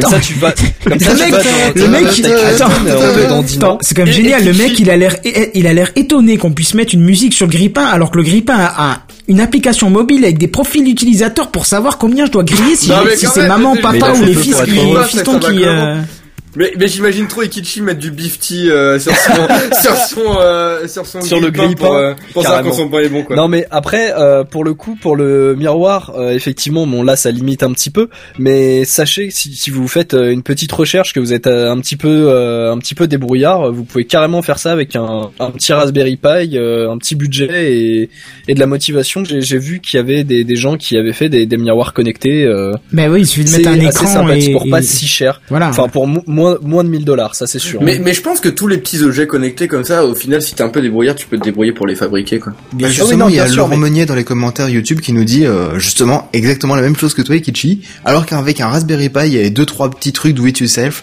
tu fais la même chose. Ouais, Ah ouais voilà. non il y a de très bons tutos sur euh, sur le net hein. une petite recherche Google et, et hop Bon, en attendant, avant d'attaquer le dossier, s'il vous reste encore quelques dollars, vous pourrez acquérir pour une quarantaine de dollars des chargeurs de mobile, toujours de chez Griffin, qui vous rappellera quand il faut charger votre mobile, suivant un seuil que vous aurez vous-même défini. Moi, perso, le seuil, c'est quand il me dit euh, vite, vite, recharge-moi, sinon je vais m'éteindre.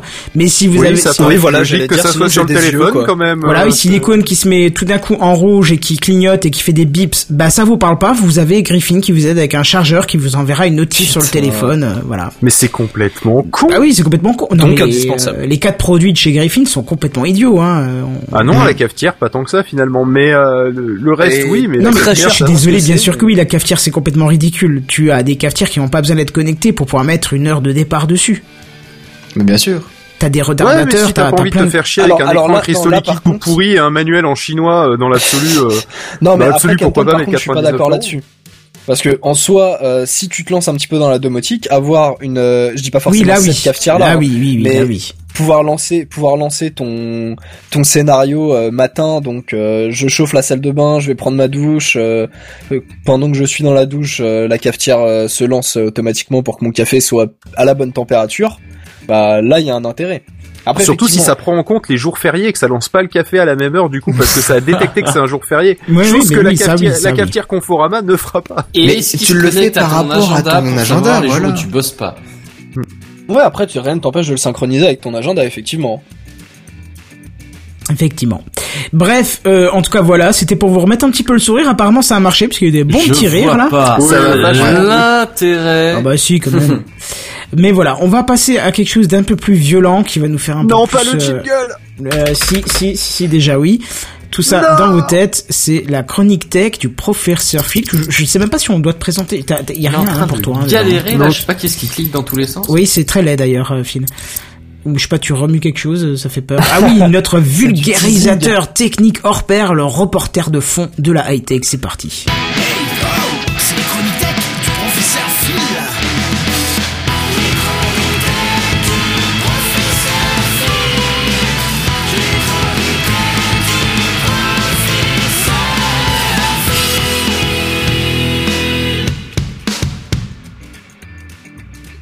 Bon alors aujourd'hui on va parler des claviers.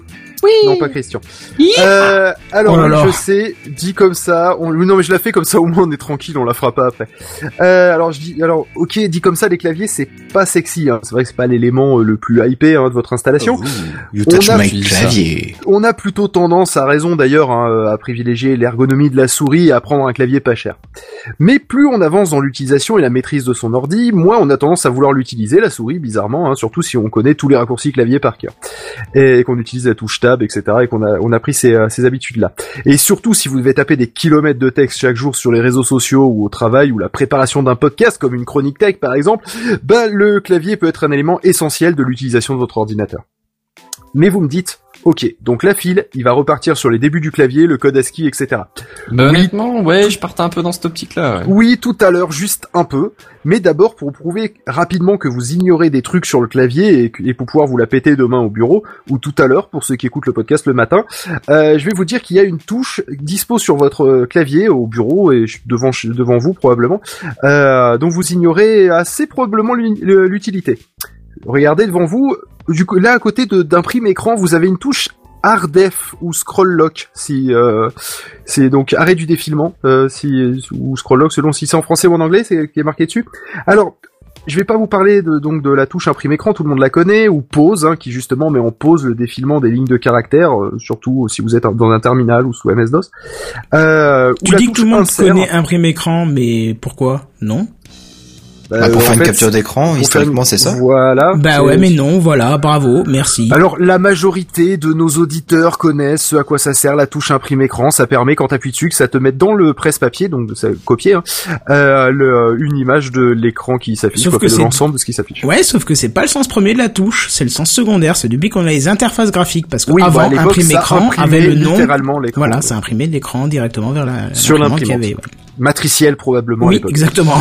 Euh, donc du coup, euh, il y a aussi la touche insert. Alors pour ceux qui savent pas ce que c'est, la touche insert, hein, euh, c'est euh, passer entre le moment où, enfin entre le, deux comportements différents. Soit quand, euh, si vous avez votre curseur au milieu de votre mot, vous commencez à taper, ça va décaler les lettres qu'il y a à droite de votre curseur pour rajouter les, euh, les nouvelles lettres au milieu. Euh, soit sinon, ça va écrire par dessus, comme dans les vieux ordinateurs et certains, euh, c'est bah, le minitel par exemple, ça faisait ça. Euh, Oui. Où en fait, ça va réécrire par dessus. Euh, donc ça c'est la touche insert, mais c'est pas celle-là dont on parle. On va parler de la touche arrêt défilement. Euh, donc Une chronique texte sur la touche arrêt défilement? Non, non, ça sera pas que ça. C'est juste Ah. l'intro. Euh, donc on pourrait penser que c'est comme la touche pause, hein, que ça arrête le défilement du texte. Forcément, ça s'appelle arrêt défilement, mais point du tout. Non, non, non. La traduction française, en fait, elle est très confusante, hein, parce que l'appellation originale, donc comme je le disais tout à l'heure, c'est scroll lock. Alors vous avez peut-être une idée, vous dites que peut-être ça permet de désactiver le scroll avec la molette de la souris. Toujours pas. Cette touche, elle date d'avant même l'invention de la souris techniquement. Alors je lâche le morceau pour pas qu'on y passe trois heures non plus. Cette touche, elle change le comportement des flèches du clavier.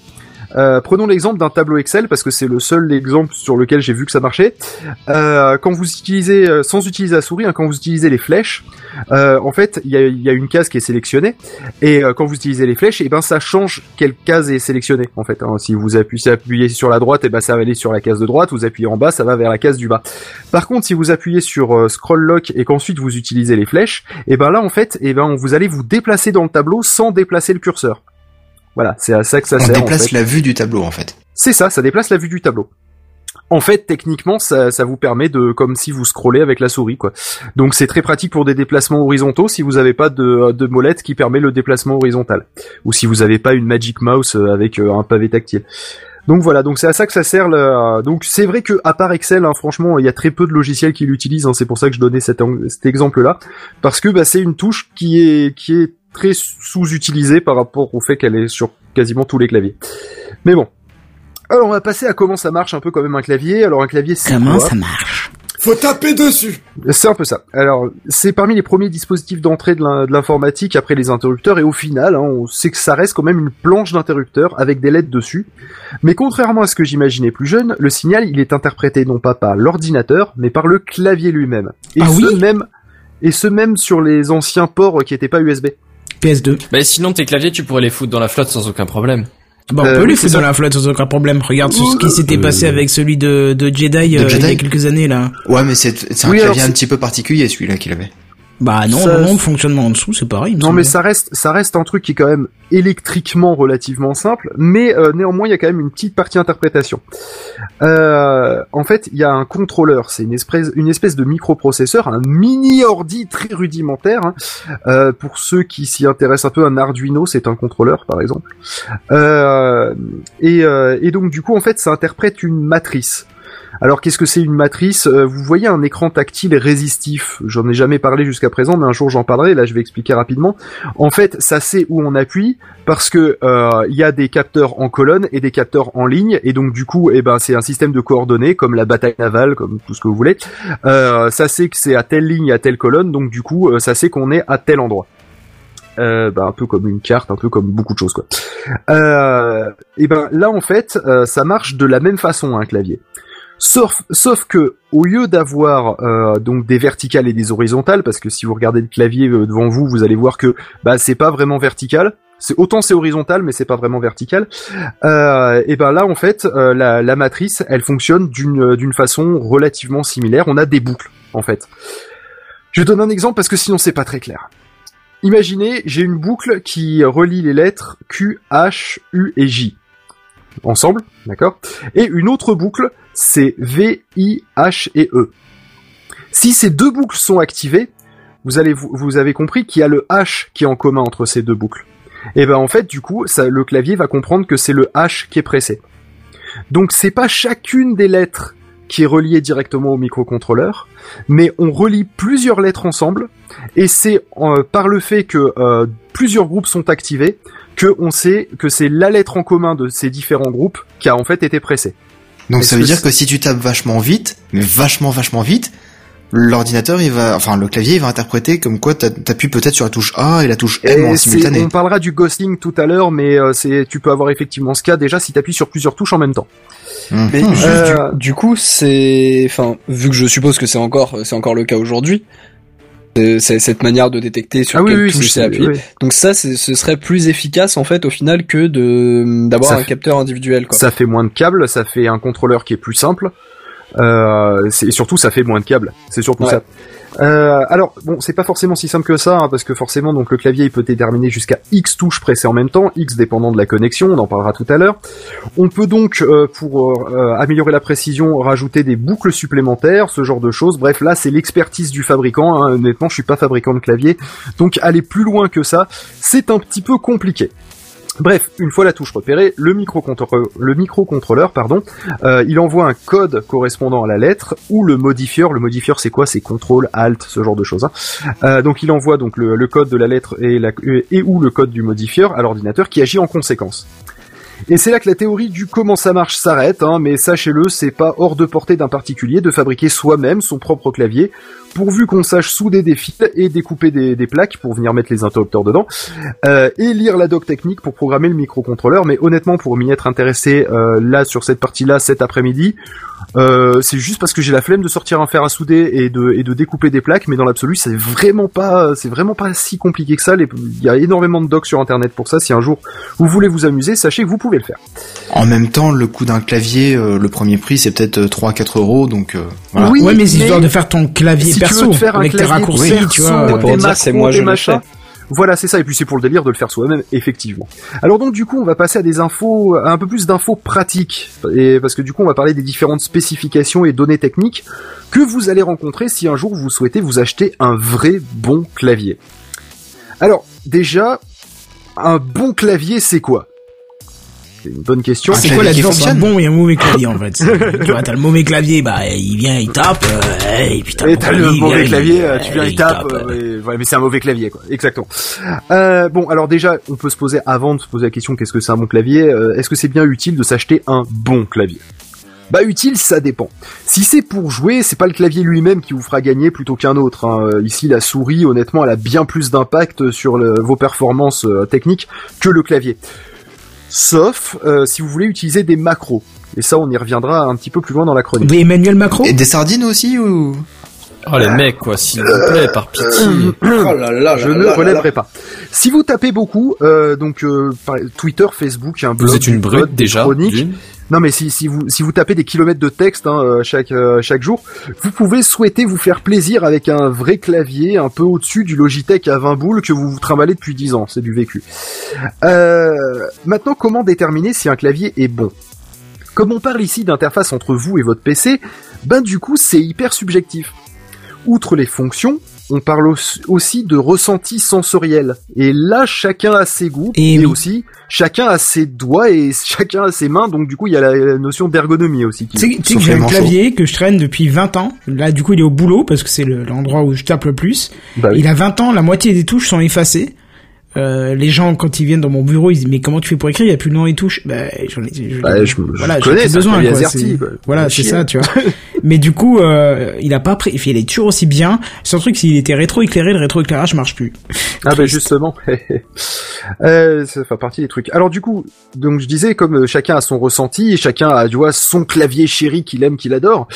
Euh, du coup c'est complexe. On peut pas juste chercher le meilleur clavier, mais il faut qu'on cherche le meilleur clavier pour soi-même.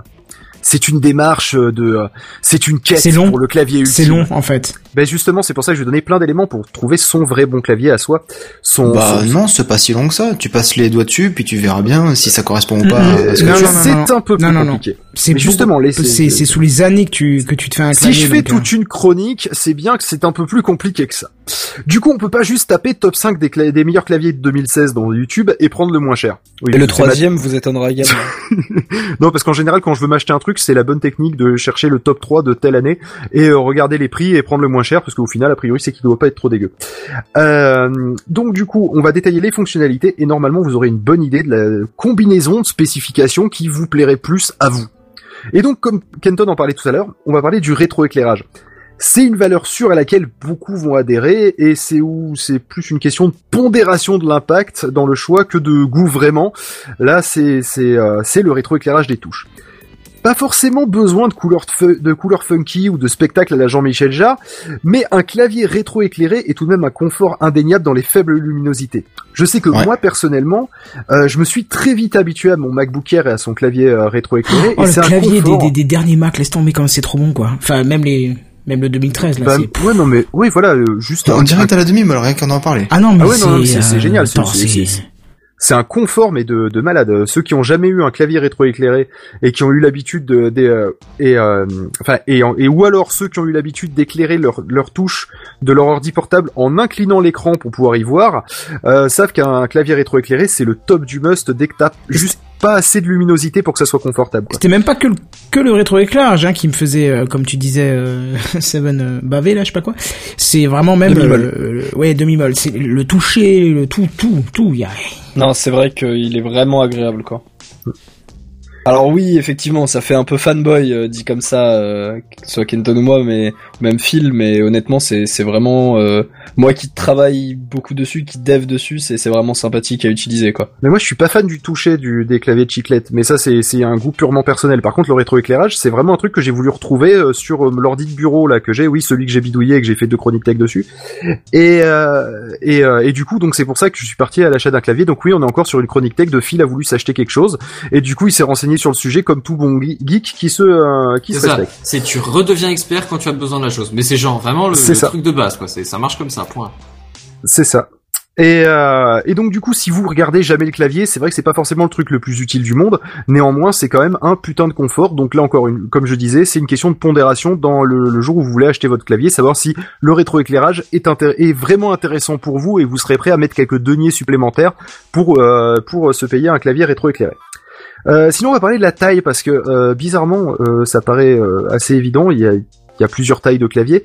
C'est mais, pas la taille qui compte. mais euh, les termes sont sont pas forcément les euh, sont pas forcément évidents euh, à comprendre. Euh, donc du coup, il y a trois tailles en général. Il y a le full le full size, le TKL ou tenless et le compact. Surtout si vous faites des recherches sur des sites anglais. Alors petit lexique, hein, le full size, c'est un clavier avec un pavé numérique, les flèches, euh, home, page suivante, etc. Les F1 à F12. C'est le fameux clavier 105 touches minimum, hein, si vous n'avez pas les, les touches multimédia, etc. C'est le clavier que tout le monde connaît, celui qui est fourni de base avec l'ordi, voilà, avec le pavé numérique, tout ça. Voilà. Ça, c'est le clavier dit full size. Euh, Il y a le TKL ou tenless keyboard. Alors pourquoi il s'appelle tenless? C'est parce qu'en fait il manque les 10 et quelques touches, parce que c'est pas exactement 10, euh, du pavé numérique. En fait ça s'arrête euh, juste après les flèches. Donc on a encore les touches F1 à F12, on a toujours euh, le home, page suivante, euh, arrêt défilement, imprime écran, tout ça, Euh, mais juste on n'a pas la partie pavé numérique. Ça c'est le tenless.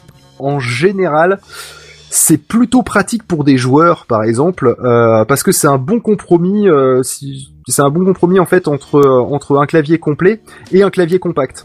Ça permet d'avoir justement ces petites touches là qu'on peut associer à des macros, qu'on peut, enfin quelques petites touches supplémentaires en plus du clavier AZERTY lui-même et, euh, des quelques modifieurs. Et, euh, et euh, ça a l'avantage de pouvoir rapprocher la souris euh, un peu plus sur la sur la sur la gauche si vous êtes droitier.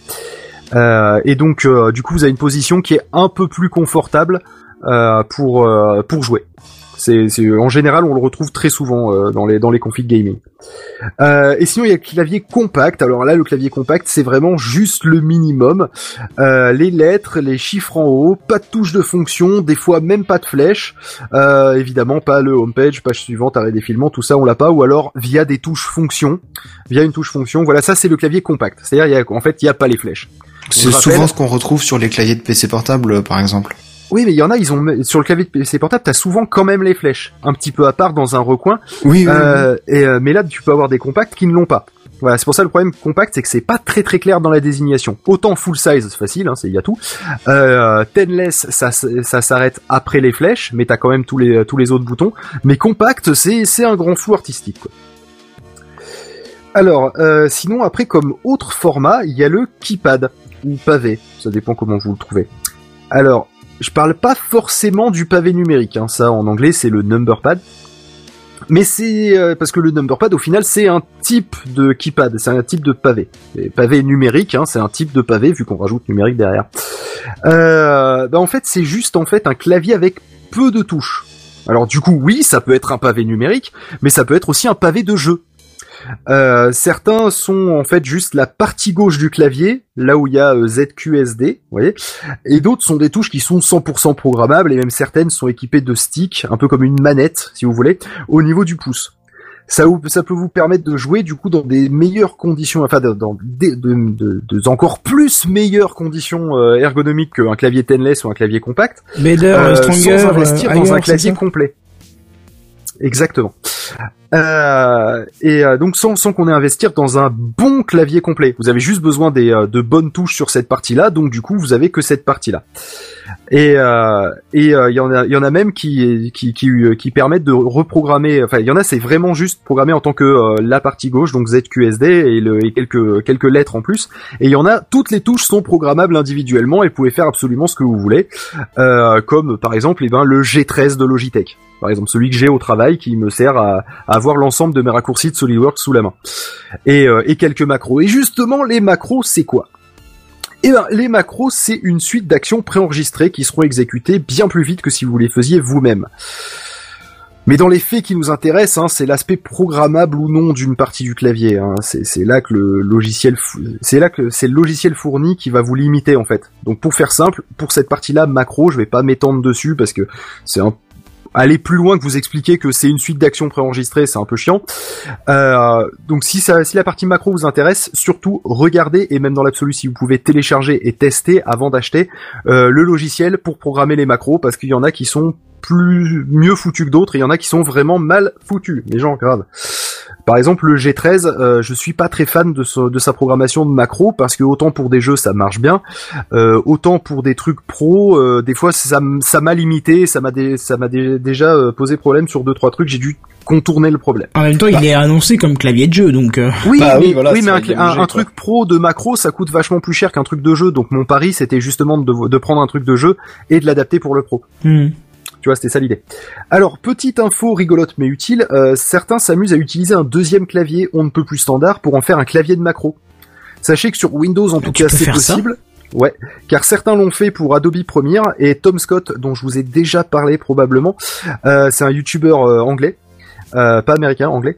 Il avait fait un clavier à emoji avec une bonne grosse douzaine de claviers et des logiciels trouvés sur internet et évidemment une imprimante et du scotch pour faire euh, l'ensemble des pour euh, co- coller les émoticônes sur chacune des touches. Euh, J'ai mis les liens dans le post, vous pourrez aller voir. Ah, à la fois pour le mec qui avait fait ça pour Adobe Premiere et la vidéo de Tom Scott et son clavier, à, enfin ses claviers à emoji, parce que parce que c'est assez intéressant, sachant que celui qui a fait ça pour Adobe Premiere détaille la, la méthode de Tom Scott et met des liens vers le GitHub si vous voulez vous amuser à faire ça.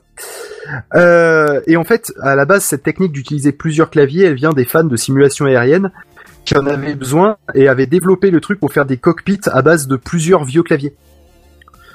Ah ouais. Tout simplement parce que quand tu fais de la chaud, simulation aérienne, en général, t'as besoin de plein de touches et souvent plein de Ah, touches en même tout un temps. cockpit, quoi, en gros. ouais. Voilà. Et d'ailleurs, en parlant de plein de touches en même temps, on va parler du euh, du key co- du euh, key rollover. Alors, je vous le dis tout de suite, vous focalisez pas trop sur ça à l'achat. C'est intéressant en, soi en tant que notion, mais euh, vous verrez pourquoi euh, il faut pas s'y intéresser plus que ça. Alors, je parlais tout à l'heure donc des touches qui étaient pressées en même temps. Il y a deux appellations en fait. Pour ça que vous allez voir dans les fiches produits, il y a le N key rollover et le ici inséré un numéro euh, key rollover ou voire même la mention d'anti-ghosting. Le ghosting, bah, c'est comme je disais tout simplement, c'est tout simplement l'apparition de lettres, euh, ce que je disais avant, la- l'apparition de lettres non désirées. Vous savez les, les boucles là qui peuvent chier dans la colle. Euh, donc ça peut être ça ou la, donc ça peut être l'apparition ou la disparition de lettres sur lesquelles vous avez appuyé. Vous appuyez sur plein de touches, sur quatre touches et ça en prend que trois par exemple. Euh, donc N key, donc vraiment marqué N, hein, c'est pas N comme en mathématiques où on dit euh, pour N truc euh, machin et euh, ensuite tu remplaces par N, non c'est vraiment marqué. Euh, NK rollover, ça veut dire que toutes les du clavier peuvent être appuyées en même temps et sont comptabilisées. Encore une fois, me demandez pas exactement comment ils font ça, j'en ai aucune putain d'idée. Euh, c'est vraiment un argument euh, commercial sans déconner, c'est un argument commercial, mais tu, je, Ah ouais je te donnerai une situation dans laquelle éventuellement ça peut être, euh, ça peut être problématique. Et euh, s'il y a un chiffre, et ben c'est le nombre de touches. euh, si c'est par exemple 5, key rollover, euh, et ben c'est qu'il y en a 5 que tu peux appuyer en même temps. quoi. Voilà, c'est aussi simple que ça. Euh, et si vous vous dites ça vous paraît pas si important que ça, Euh, euh, si, Et- ça m'est déjà arrivé d'être bloqué sur Photoshop, qui est un raccourci clavier un peu chiant avec 5 touches, je crois, et j'avais un clavier qui le faisait pas, ça m'énervait. Ah, bah oui, bah justement, là j'avais une bonne situation. Bah, vas-y, vas-y, vas-y. justement, et on comprend pourquoi des types peuvent utiliser plusieurs claviers. Prenons Flight Simulator, si vous amusez à l'utiliser avec un clavier. Ok, bon, déjà faut être un peu con parce que dans l'absolu avec un joystick c'est mieux, mais imaginez que vous l'utilisez avec un clavier. Euh, vous allez appuyer sur une touche pour gérer les gaz. D'accord Donc ça soit augmenté ou diminué. Une deuxième touche parce que vous êtes en train de virer de- euh, à droite ou à gauche. Une troisième touche parce qu'éventuellement, en plus de virer, vous voulez piquer du nez. Parce qu'en général, tu fais des manœuvres qui sont pas forcément que dans une direction. Tu peux les. euh, En plus, imaginons que tu es en train de faire une approche tu, euh, sur euh, sur une piste, donc tu es en train de, de gérer les flaps. Les flaps, euh, je vous ferai pas de la... je vous expliquerai pas l'aérien, mais en gros, ça permet de, euh, de, de pouvoir voler un peu moins vite et de et de pas avoir l'avion qui tombe comme une pierre. Voilà, ça c'était la truc rapide. Euh, vous pouvez avoir euh, vouloir gérer l'aileron à l'arrière, le, le petit bout de la queue là. Euh, et en plus, vous pouvez appuyer sur euh, sur un bouton pour euh, communiquer avec la tour euh, en espèce de push to talk pour ceux qui jouent un peu. Euh, donc du coup, ça nous fait la bagatelle de six boutons en même temps sur le clavier. En détail. Donc, euh, pardon? Puis ça va, si touche, c'est en détail. C'est un Et- détail, sauf que si par exemple c'est limité à 5, euh, bah du coup s'il touche c'est problématique. Bah, en fait, Bah, déjà, t'as une donc, euh, limitation technique, hein, c'est que ta main, elle a que 5 doigts. En tout cas, ça- moi, je suis constitué comme ça. Moi deux mains, j'ai déjà. 10 doigts, moi j'ai 10 doigts Ouais, que si t'as j'utilise une- mes deux si mains. t'as l'autre main sur L'autre, la, sur souris. Mais non, mais si tu t'es tapes dans, un dans le cas d'un hein. simulateur, euh, t'es pas, c'est- t'es pas forcément avec la souris. La souris, elle peut te servir qu'à gérer la vue, et à ce moment-là, tu t'en fous parce que t'es déjà calé derrière ton ton avion en termes de vue. Ouais, Effectivement. j'ai jamais lancé un Flight Simulator, donc je sais pas. Ouais, j'ai beaucoup joué à Flight Simulator euh, Oui, 98 ça, à ça l'époque. Oh, oh là là, c'est vieux ça. Ouais. Euh, et donc du coup, ok, d'accord, c'est pas forcément toutes les secondes, c'est pas forcément dans toutes les situations, mais franchement, dans un dans un simulateur de vol, cette simu- ce- ce- cette situation-là, vous pouvez l'avoir plusieurs fois par session, et c'est dommage de se faire limiter par ça. J'avoue que je suis pas MMORPG, mais j'imagine facilement que dans un dans un MMORPG ou euh, ou un truc style. League of Legends, etc. On puisse se retrouver à marteler 14 touches en même temps. Euh, et donc, si vous utilisez aussi, par exemple, votre clavier comme un piano, euh, eh ben, c'est assez facile de le saturer. Alors, je sais que normalement, tant qu'à faire, tu vas te prendre un vrai piano MIDI. Mais imaginons, bon ben voilà, là c'est une façon bien bien sympathique de le de saturer son clavier facilement. Euh, alors, c'est a priori pas super utile de se prendre la tête avec ça, parce que de toute façon, sur un clavier USB, euh, eh ben c'est 6 lettres maximum de toute façon. Plus 4 modifieurs, donc c'est-à-dire 6 lettres, vraiment des lettres alphabétiques, et ensuite 4 donc contrôle, alt, euh, le, enfin contrôle droit, contrôle gauche, euh, tu vois, enfin 4 modifieurs en même temps en plus des 6 lettres. Euh, pourquoi? Parce que c'est la norme de l'USB. Euh, si vous voulez utiliser plus de touches, vous pouvez utiliser le port PS2. Et c'est seulement à ce moment-là que vous pourrez avoir des vrais N-key rollover. Ou euh, au-dessus de 6 euh, key rollover. Ou sinon, vous pouvez utiliser plusieurs claviers, voir ce que je disais tout à l'heure. Alors, si vous voulez tester combien de touches sont enregistrées en même temps sur votre clavier, alors sachez qu'il y a Microsoft qui a fait un petit site sympatoche qui permet de visualiser ça. J'ai mis les notes euh, dans les, euh, enfin j'ai mis les, euh, le lien dans les notes de l'émission et qui vous permet du coup euh, de, de voir justement les effets de ghosting et, euh, et le nombre de, de rollovers que vous avez sur votre clavier et qui en plus vous a une petite explication avec quelques jolis dessins qui expliquent euh, comment, euh, d'où vient le ghosting, etc., etc. Donc euh, je vous, je vous conseille d'aller y jeter un petit coup d'œil. Juste petit inconvénient. Moi, j'ai six. Ils ont, montré ça. Moi aussi. Ils, ont, ils montrent ça avec un clavier QWERTY. Oui, Et, j'ai vu ça à euh, l'instant, on a des ouais. c'est dommage, euh, Mm. mais voilà, ça vous, pour tester, pour rigoler, Oui, pour fout, 3 ça. minutes, c'est pas mal. Le but c'est de savoir combien t'as de touches, c'est pas de savoir lesquelles sont Voilà. pressées, quoi. Alors là, du coup, on a fait les fonctionnalités et là, on va partir sur des trucs qui sont beaucoup plus subjectifs. Euh, c'est les, c'est les, euh, c'est tout ce qui est contacteur, etc., etc. Alors, on va dire que il y a deux grandes familles, d'accord, et euh, et euh, deux grandes familles techniques et trois grandes familles en termes de d'ergonomie. Les deux grandes familles techniques, c'est d'un côté on a les rubber dome, c'est-à-dire des claviers à membrane, et de l'autre côté, on a les euh, bah, les claviers mécaniques en fait, euh, avec des vrais interrupteurs. Alors, euh, pourquoi je, disais qu'il y avait trois familles ergonomiques C'est parce que il y a deux types de claviers à membrane. Il y a les claviers à membrane euh, de, claviers de bureau et ceux euh, d'ordi portable, en fait qu'on peut séparer eux-mêmes donc du coup en, deux catégories. Alors comment ça marche un clavier à membrane? Eh ben c'est assez simple. Vous avez euh, vous avez le, le le circuit imprimé qui est avec vos boucles qui sont du coup pas fermées à certains endroits et au-dessus vous avez une membrane en caoutchouc qui euh, qui a des des dômes à chaque fois qu'il y a une lettre et sous ce dôme il y a un petit insert en carbone qui lorsque on appuie dessus va venir appuyer sur ces zones où les contacts n'étaient pas fermés et va fermer ces contacts-là. Et va faire passer le courant en fait. C'est un petit truc métallique, hein, à la limite, que ça soit en carbone ou en autre chose. C'est un petit truc qui permet donc du coup de, de conduire l'électricité à cet endroit-là. Ouais, c'est des petits Et, tétons euh, à cet et du endroit-là. coup, voilà, c'est ça. Et du coup, quand on relâche, et ben le, le dôme il remonte parce que c'est élastique. Et euh, c'est pour ça qu'on appelle ça un, truc à membrane parce que c'est une membrane en caoutchouc. D'un côté, donc sur les claviers euh, de, euh, de PC portable, on va avoir tendance à utiliser des, euh, des touches dites en ciseaux. Et ça, c'est juste le stabilisateur de la touche, où en fait, euh, je sais pas si vous voyez euh, Des les, à les, lame. euh, ou- non, non, c'est pas des ressorts à lame justement, mais si vous voyez les trucs élévateurs euh, qui euh, qui permettent euh, qui permettent d'aller dans les entrepôts, Et les nacelles un peu. ou les nacelles, voilà, où au final vous avez vous avez justement et ben bah, ou sinon prenez des ciseaux, je sais pas, ça sera peut-être plus simple. Vu de côté, ça donne ça, c'est-à-dire qu'il y a un axe il y a un axe central et il y a deux il y a deux tiges alors de part et d'autre qui euh, qui permettent de, de faire en sorte que la remontée du euh, de euh, de la touche en haut, elle soit euh, que la touche soit toujours horizontale et que ça et que ça se déplace verticalement euh, exactement, ça sert à ça. Les, les nouveaux MacBook, là, les tout nouveaux, là, ils utilisent un truc dit Butterfly, où en fait ça fait exactement la même chose, mais, mais le l'axe qui de, de de croisement, il est au niveau du au niveau de la base. Donc en fait, c'est c'est juste de l'élasticité de de deux parties.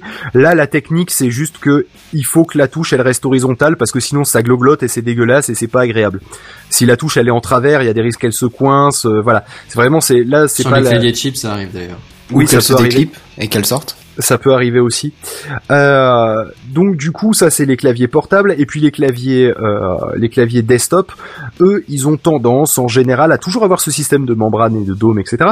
Euh, mais par dessus, ils vont avoir la touche qui est guidée dans un cylindre ou euh, toute, autre forme, toute autre forme qui leur évite de, euh, de tourner sur elle-même d'ailleurs. Euh, et ils ont un petit ressort entre la base en plastique cette fois-ci du clavier et, euh, et la touche. Et après, c'est sous cette base en plastique qu'il y aura le système de membrane et le circuit. Voilà, donc c'est le même principe. Il faut que la touche elle reste horizontale, il faut qu'elle se déplace sans tourner sur elle-même, et il faut qu'elle se déplace bien droite selon un axe. Et, euh, après le contact, ça reste un rubber dome dessous. L'avantage du rubber dome, euh, c'est que euh, c'est que ça fait pas trop de bruit. C'est ça peut être aussi un inconvénient. C'est extrêmement peu cher. L'inconvénient, c'est que, eh ben, comme c'est un truc en plastique qui se déforme plusieurs fois, enfin à chaque fois que vous appuyez dessus, en fait, euh, eh ben, ça a tendance à s'user avec le temps. Donc du coup, euh, vous pouvez pas utiliser autant de frappe qu'avec un vrai interrupteur. Vous avez déjà tué un clavier? Non. Non, mais euh, pas. mais en général, c'est l'argument qui est utilisé. Euh, ça, c'est c'est juste que voilà, intrinsèquement, ça du c'est c'est enfin mécaniquement, euh, si j'ose dire, parce qu'après il y a les claviers mécaniques, euh, c'est pas homologué pour autant de, de frappes qu'un clavier mécanique. Parce que même celui qui a 20 ans, que j'utilise tous les jours depuis J'ai déjà- euh, depuis 20 J'ai ans. déjà euh, pété un clavier, moi. Ah oui En... ah Ouais, mais en fait, c'est Bon, bah, parce t'as que Il a frappé contre la tête d'un mec. non, non, non, ça, c'est parce que j'ai enregistré, enfin, j'ai fait tomber de l'orangina dessus. Ah bah oui, ça c'est autre voilà. chose. Mais voilà. Ah oui, non, mais si, si, si c'est juste une en question utilisation d'usage, normale, moi, plusieurs- hein. Ouais, ah, en utilisation normale, on s'en fout. Euh, c'est juste que si t'en as une utilisation intensive ou frénétique, si tu joues avec, euh, dans ce cas-là, tu peux éventuellement, euh, je veux dire, si, si t'es, euh, si, je sais pas, si, si t'es un fan de, euh, de euh, Call of Duty, par exemple, et que t'as tendance tu à marquer Call of Duty Call of Duty, Call of Duty. Euh, et euh, c'est con parce que ça se trouve on a des fans de Call of et on est en train on est en train de, de les braquer pour méchant, c'est. Euh, Call of Duty. et donc du coup, euh, si tu martèles ta, ta touche, euh, enfin tes, tes, tes touches Z- ZQSD comme un âne, euh, parce que tu tu strafes euh, et tu te déplaces, etc. Et donc du coup, t'es tout le temps en train d'utiliser ces touches-là. Euh, Peut-être que à terme, tu peux avoir ces touches-là qui sont plus usées que d'autres. Voilà, c'est. euh, mais honnêtement, euh, pour la moyenne des gens, euh, ça n'a pas trop d'impact, si ce n'est l'impact tactile et euh, sensitif, en fait. Je, vais- je vais te dire, euh, Phil, euh, c'est exactement la même fonctionnalité pour les, les manettes de console. Et euh, c'est pareil, les, les boutons de console, bah t'appuies comme un âne pour que ça avance plus vite ou ce genre de choses. Mais euh, 15 ans après, les boutons ils fonctionnent toujours. Quoi. Oui, Enfin, mais 15 ans après, ta console, tu l'as jetée, hein, alors que ton Non. PC, tu peux garder ton clavier. Quoi. Non, mais si je tu la vanne, gardes en Je vanne, je faisais le PC Je Master suis Race. pas d'accord. Euh, bref. Donc, Et coup, les, les seules raisons pour lesquelles ça peut déconner, c'est qu'il y a un petit peu de poussière qui s'est logée dans, dans ton dôme de, de caoutchouc. ça- entre non entre la membrane et ton circuit par contre ça peut arriver. Ouais. Euh, et, euh, et après si tu prends un truc vraiment cheap, euh, tu peux avoir la membrane qui juste se détériore avec le temps parce que le temps sur le caoutchouc euh, mine de rien ça a un impact, ça a tendance à se à se rigidifier et à devenir cassant en fait avec le temps. Mais euh, mais voilà, c'est vrai que dans l'absolu, si tu veux le garder 5 ans, 10 ans, euh, a priori ça devrait pas trop te poser de problème. Bon et sinon après il y a les claviers mécaniques, là c'est la Rolls du clavier, hein, très honnêtement. Euh, chaque touche c'est un vrai contact individuel, c'est un vrai interrupteur. Là, il y a trois grandes marques. euh, Il y a Romergy chez, euh, enfin trois grandes euh, technologies, on va dire. Euh, Il y a Romergy chez chez Logitech, et sinon après il y a les il y a les Kyle et les et les Cherry MX qui sont en fait euh, lesquels c'est les lesquels c'est le clone de Cherry MX qui est le leader dans ce marché-là. Et, euh, et là, en fait, le, quel, vous allez me dire, mais ok, on s'en fout, quel est l'intérêt? L'intérêt, c'est que là, lorsque vous choisissez votre clavier mécanique, vous avez le choix exactement de ce que vous allez ressentir quand vous appuyez sur les touches. Parce qu'en fait, il existe, là j'ai sous les yeux un testeur que j'ai dû acheter avant de choisir mon clavier méca. Euh, il existe au minimum, parce que j'en ai 9 sous les yeux, euh, 9 types d'interrupteurs qui sont classés dans, euh, que je vais classer dans trois familles. Il y a la famille que je vais appeler des, des clickers, hein, je vais vous en faire écouter un si vous voulez, hop, voilà. Je sais Ça, pas si vous entendez suffisamment. Ça fait Quoi un bruit de clic. Voilà, ça fait un bruit de clic. Enfin, j'aurais plutôt Ça, dit que tu balan... enfin que tu euh, faisais bouger une gourmette sous ton poignet, tu vois. C'est un peu ouais. Non, mais j'étais en train de chercher un truc, peu- mais, euh, ouais. Voilà, donc ça, ça, ça clique vraiment. Là, celui-là, c'est un MX bleu, c'est un des plus, c'est, parmi les plus répandus. Euh, et donc ça, c'est, c'est dans la famille des clickers. Et après, vous pouvez avoir des greens. Alors, par rapport au bleu, là, il clique toujours, mais il va falloir appliquer un poil plus de force dessus par rapport au bleu, qui le bleu étant la référence. Et après, il y a les blancs qui eux aussi cliquent, sur lesquels il faut appliquer, je dirais, un poil moins de force que les bleus. Voilà. Mais euh, si vous voulez arriver à trouver un green, ça va être un poil plus compliqué que les bleus. Mais bon, Caldine, t'es arrivé à en trouver un vraisemblablement. Ah bon? Bah c'est pas c'est pas toi Calvin qui en a... non c'est Ekichi qui en avait un pardon. D'accord, oui, je me Euh, disais, oui. ok. Ouais. Oui, oui. Euh, Après, je sais pas. En fait, pour être franc avec toi, il me semble que c'est pas des cherry en fait. Et Razer en fait a fait le- ses propres Switch. Ah oui, mais de toute façon, en général, le, le code couleur, il, Après- il le- il après- le garde euh, même pour les, les clones, les marques. Les... Hmm, Je, je te laisse continuer, je vais vérifier. Va vérifier, mais il me semble que c'est devenu plus ou moins un code couleur standard, parce que je le, vois, je le vois passer avec exactement les mêmes caractéristiques en fait. Euh, ensuite, il y a des types de, euh, contacts qui sont euh, linéaires, où en fait, eh ben, il n'y a pas a pas vraiment de clic, parce que oui, j'ai pas expliqué comment le clic marchait. En fait, ce qui se passe, c'est que une fois atteint un certain seuil, il y a, euh, il y a, je dis pas une espèce de lest, parce qu'il faut pas déconner, mais il y a une partie à l'intérieur qui va venir taper vers le fond pour donner non seulement la sensation d'un de, du, du moment où on active la touche, mais en plus un retour audible. Donc c'est pour ça que je dis qu'il y a la grande famille des clickers. Ensuite, il y a la famille des linéaires. Alors là, les linéaires, euh, bah au final, ça ressemble un petit peu à ce que vous avez l'habitude sur un clavier classique euh, Rubber Dome, euh, au sens que, euh, eh bien, vous, euh, surtout sur les claviers un peu mous, euh, vous avez aucun aucun retour du tout de, de quand est-ce que ça fait le contact. C'est juste vous qui, qui avez l'habitude de votre clavier, qui, sa- qui savez l'utiliser. Et, euh, et du coup, euh, bah, vous savez que, bah, je sais pas, moi, à 2 mm, c'est bon, ça sera activé. Et là, encore une fois, bah, là, le, la réf- on a une référence, c'est la, la- le Cherry MX Red, euh, donc rouge. Euh, on apprend les couleurs en anglais aujourd'hui avec Phil. Le, mais il existe aussi euh, le, la version Black, euh, qui elle est le même que le Red, mais sur lequel il faut appuyer un peu plus fort. Encore une fois, ça se compte en grammes. Je crois que la base c'est 45 grammes et euh, je, je dis peut-être une connerie, c'est peut-être 65 et l'autre 95. Enfin, vous voyez, c'est dans ces eaux-là. C'est de combien? Faut appuyer dessus. Et après, entre ces deux familles-là, j'ai envie de dire, euh, il y a euh, les, euh, les, les, les, les, les tactiles, on va dire les bumps. En anglais, c'est les bumps. Il y a clic, linéaire et bump. Qu'est-ce que c'est? Ben, C'est moi, c'est ce- c'est mes préférés en fait. La référence étant la couleur marron. C'est que au moment où ça s'active, vous allez sentir une toute petite résistance supplémentaire et temporaire à cet endroit-là. Vous sentez que comme si la touche était à moitié grippée. Je sais pas si vous pouvez imaginer, mais imaginez que votre touche elle soit un peu pétée et qu'au milieu ça grippe un peu. Et ben en fait moi c'est bizarrement ça que j'aimais bien parce que c'est à cet endroit-là que tu sais que t'as activé ta touche. Et l'avantage c'est que ça fait moins de bruit que euh, qu'un euh, qu'un clicker. Mais qu'en même temps, on a le retour tactile. Donc, comme je disais, on avait le choix des expériences sensitives. Vous avez le choix entre, en gros, pas de retour, un retour tactile et un retour tactile plus sonore. Voilà. Et c'est euh, et c'est là tout l'intérêt de, choisir son clavier mécanique, c'est que du coup, vous pouvez avoir ce- ces choix-là. Alors, encore une fois, Cherry MX, c'est euh, le euh, c'est la c'est la c'est la, La référence, référence, c'est ouais. le, le standard.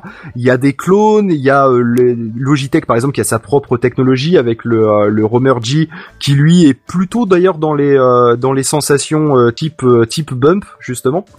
Euh, et après encore une fois, c'est ce que je disais en début de chronique, c'est une question de goût.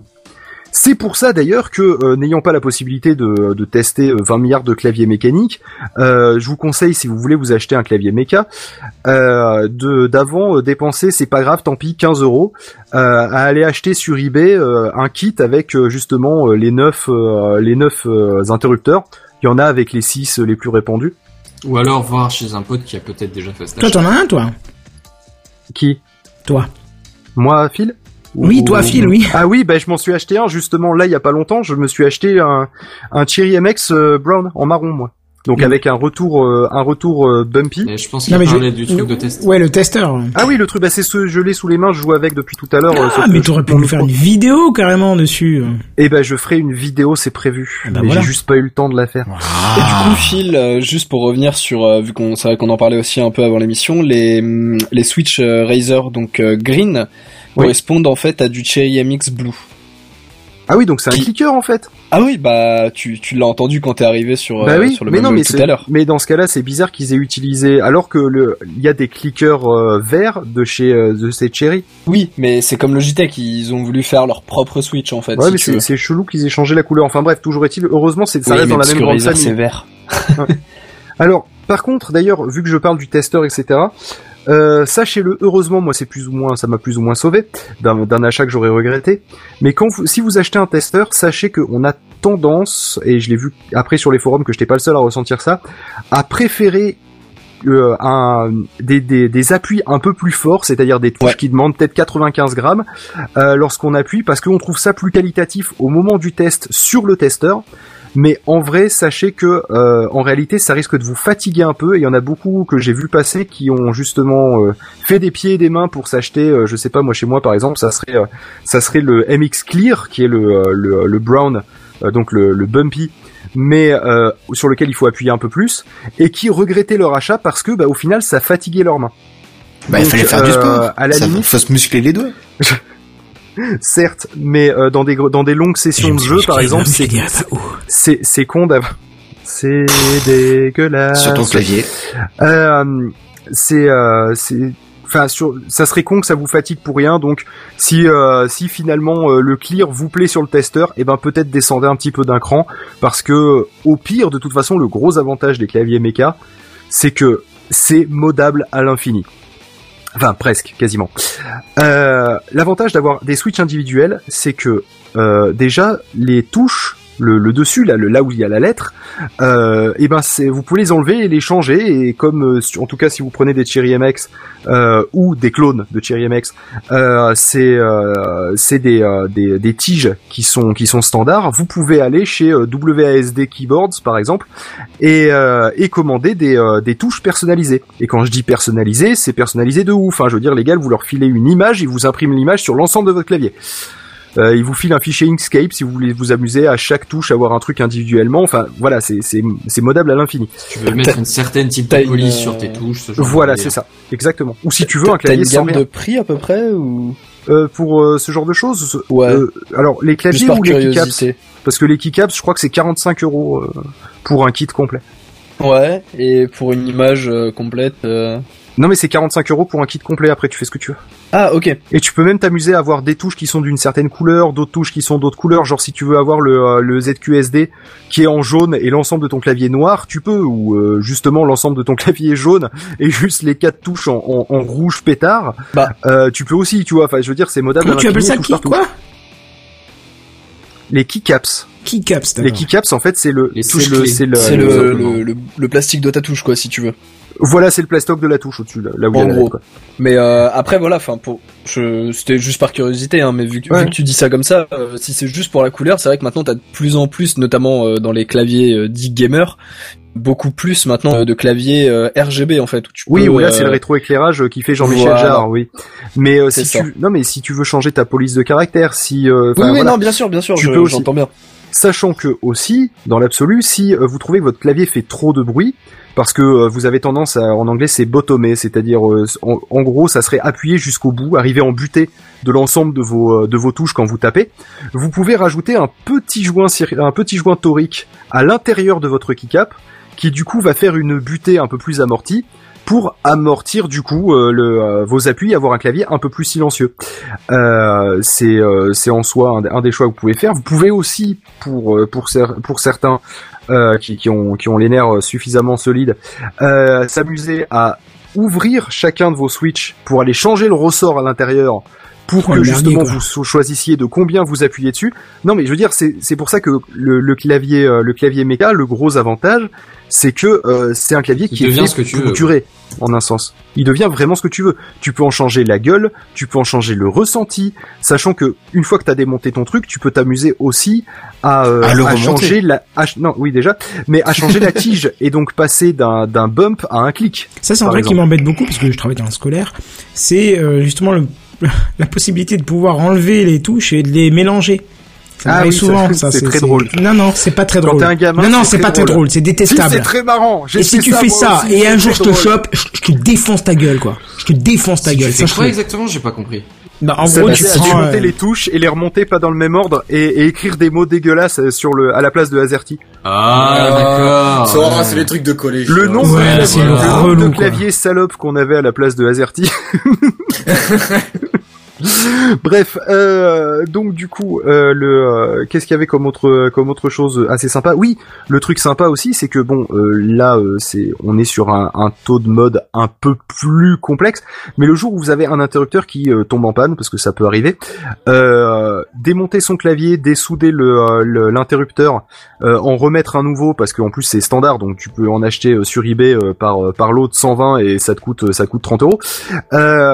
C'est c'est quelque chose qu'on peut faire aussi sur un clavier à membrane. Quand la membrane elle est morte, soit tu changes la membrane, soit ton clavier tu le jettes.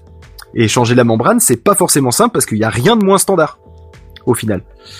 Donc c'est aussi un clavier qui est fait pour durer. Et quand je parlais dans une ancienne chronique, c'était peut-être la deuxième euh, d'obsolescence programmée. Là, on est typiquement dans un truc où euh, bah, euh, l'obsolescence programmée, mon cul, tu vois, tu, tu, tu peux le faire durer ton clavier.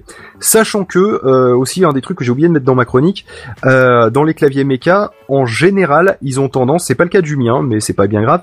En général, ils ont tendance à avoir des câbles qui sont euh, qui sont en fait amovibles. Ils sont branchés sur une prise micro USB ou mini USB, euh, et de l'autre côté branchés à l'ordinateur. Le gros avantage, c'est que si un jour votre câble il se fait pincer, euh, que à force de se faire déformer, il se casse, euh, vous euh, vous pouvez le changer par un câble on ne peut plus standard.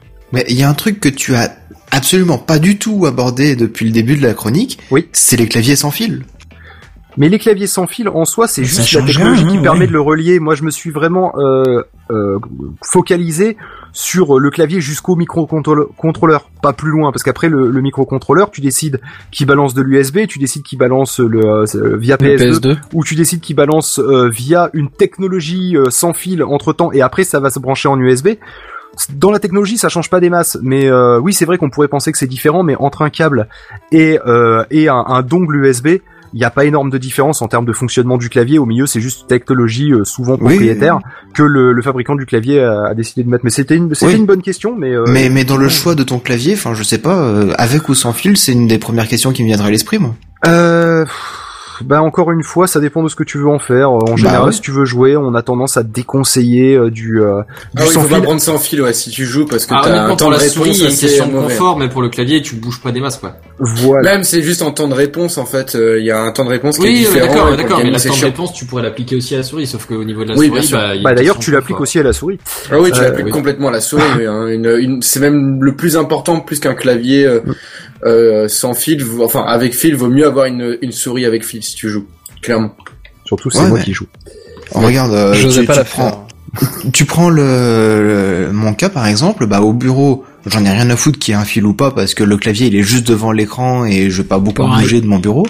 Par contre, chez moi, bah j'utilise un clavier sans fil parce que je suis souvent dans mon canapé, tranquille.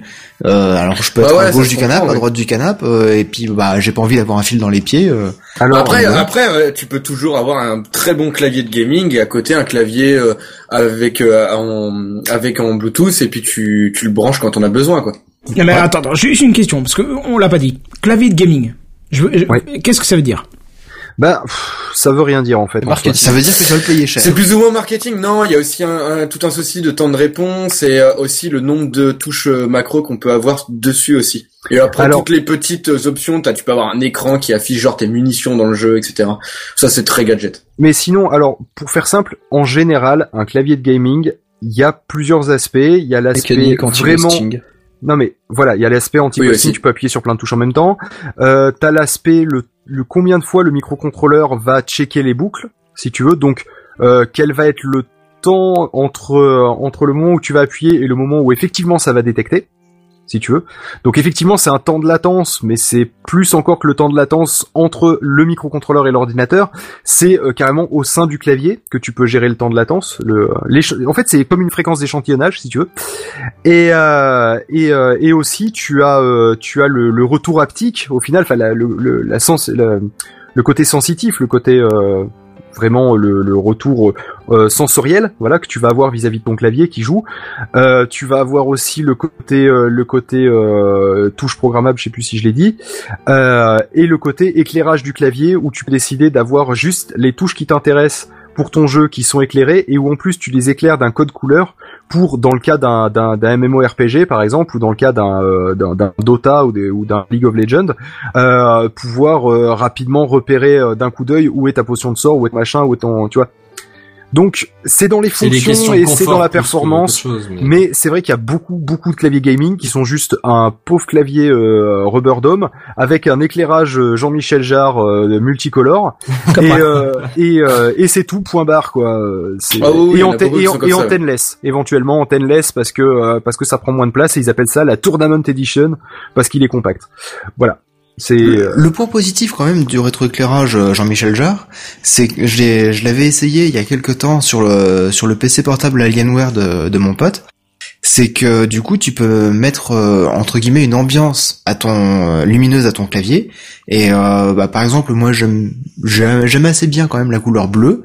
Bah je mettais une couleur bleue relativement foncée et du coup c'était pas trop vif et euh, c'était agréable et je- ça faisait un bon rétroéclairage. Et, et en dehors de ça, aussi, sinon tu, peux tu avoir prends des un clavier options- rétroéclairé bleu Oui, mais tu et as tu des options baisses un peu la luminosité, ça marche aussi. Tu peux Oui, par non, exemple euh, en- dans certains ouais. jeux, dans certains jeux, tu peux euh, par exemple si d'un seul coup tu te fais toucher par une balle, euh, tu sais, tu peux avoir Le l'écran faire qui devient un peu ouais. rouge, etc.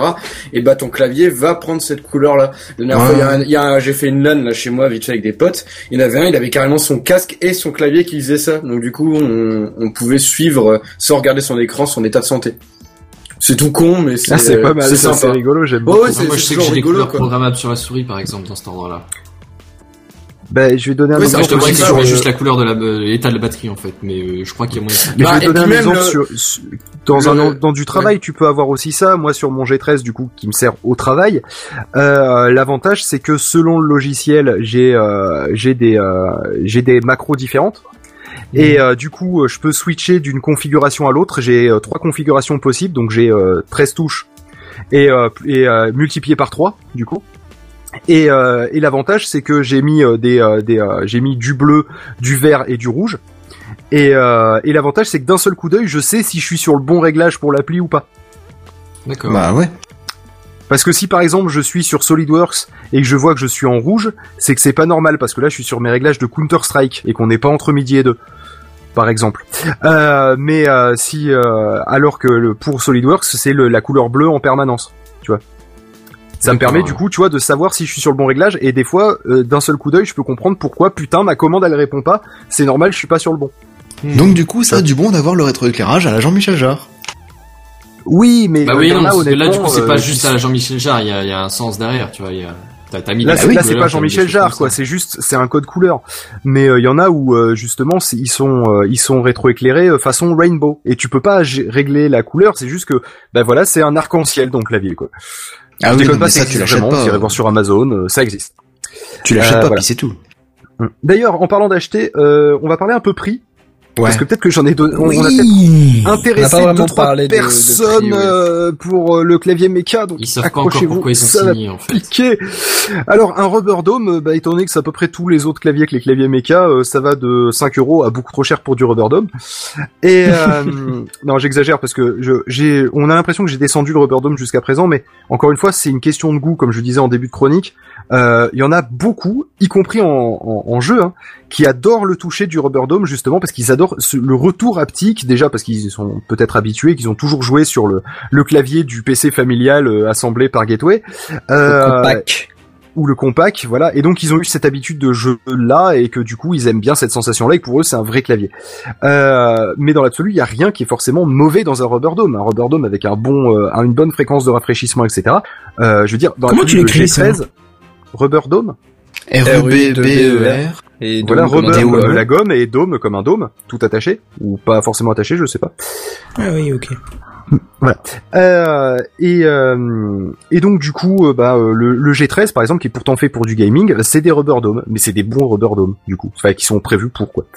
Euh, et ensuite les mécas, alors euh, les claviers mécaniques, si vous prenez un Tenless QWERTY, hein, vous allez comprendre pourquoi tout à l'heure, non rétroéclairé par exemple, bah il y en a à 35 euros sur Amazon, voilà.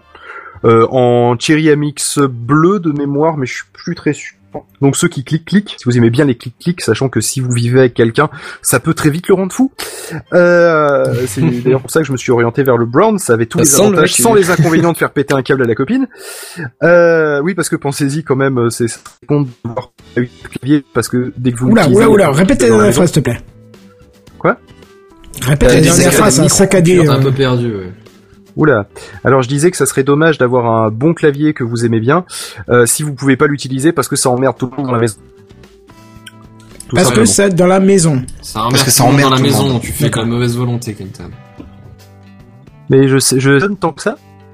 Ah ouais, Ouais. il y avait une bonne dose quand même, par contre.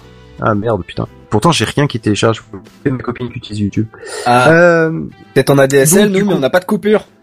Ouais, ouais, ouais, mais moi je suis en couple. Alors, du coup, C'est quoi Euh, cette technologie là L'aveu de la victime, quoi. c'est- Par rapport à la VDSL, c'est, on est sur quel genre de délai Alors, avant tu parlais de Facebook, le cancer de l'internet, le couple, on est bien d'accord, c'est le cancer de la maison, hein. exactement. ok, ouais, j'étais pas Ah, c'est pas la domotique encore? Ça reste un corps étranger qui bouffe tout. Alors donc du coup, surtout Et- la bande passante. Donc Un gros bisou à Pailly, hein, pour l'occasion, quand même, hein, parce que-. Non mais de toute façon, écoute pas, je peux dire ce que je veux. Euh, donc du coup, euh, blague à part. Euh, oui, donc sinon pour un, un bon clavier numé- euh, un bon clavier mécanique rétro-éclairé en MX red, blue ou brown selon votre préférence, mais en restant quand même dans des dans des switches qui sont euh, largement répandus, euh, comptez entre 100 et 150 euros. Euh, le mien c'était un Tenless et je l'ai trouvé sur euh, sur LDLC euh, à 88 euros Ça fait cher quand même pour un clavier. pour du MX Brown en euh, rétro-éclairé rouge et uniquement Je trouve rouge. ça correct, au final. Enfin, C'est voilà avec des finitions qui sont c'est pas peu potable, cher, mais sans c'est pas être, excessif euh, non plus, quoi. voilà on est non mais on est dans un prix qui est correct. Il c'est ni une bonne affaire ni une mauvaise affaire, c'est correct. C'est pour ça que je donne euh, ça comme prix. Euh, et après euh, bon un bon keypad, donc juste la partie comme ça, euh, je ça ce, ce- juste la partie des touches euh, programmables ou pas d'ailleurs. Euh, ben ça se balade entre les trucs vraiment pas chers à une trentaine d'euros, vous pouvez trouver sur le fin fond d'Amazon ou eBay. Euh, mais si vous voulez vraiment avoir des trucs typés gaming euh, ou, ou macro ou machin, euh, les vrais bons sont aux alentours de 80 à 150 euros quand même. Oui, c'est quasiment le prix d'un clavier complet. Mais d'un autre côté, les logiciels sont souvent plus prévus pour de la macro et, du et ce genre de choses quoi. Ouais, donc il y a un peu d'ergonomie et de puissance au niveau de la, de la, Voilà. la spécialisation, C'est- on va c'est- dire. Encore une fois, on est sur du matos, faut en avoir euh, l'usage. D'accord? Ouais. euh, ou, ou l'envie, parce que faut être très honnête. Hein. Moi, je dis, c'est, mon cadeau de Noël en fait. Hein. C'est-à-dire, euh, je, je- je me suis fait financer par ma, ma sœur et mon père, euh, enfin en partie. Et, euh, et donc, euh, et donc, du coup, voilà, c'est, c'est pas un petit caprice, mais c'est un petit plaisir, tu vois, un petit plaisir à 80 Mhm. boules quand même, mais un petit plaisir. Euh, et donc, non, pour moi, clavier, c'est pas, faire- c'est pas le petit plaisir. hein. Oui, non, mais C'est le truc que tu utilises le plus sur ta machine avec la souris. Donc, euh, Certes, mais dans l'absolu, j'en avais pas besoin urgemment. Je pouvais faire pas sans. besoin Mais t'as pas besoin non plus de cafetière connectée, t'as pas besoin non plus de miroir connecté. Pourtant, je te vois déjà faire le chèque pour commander. Moi, j'ai besoin du toaster connecté, Merde, je l'ai commandé.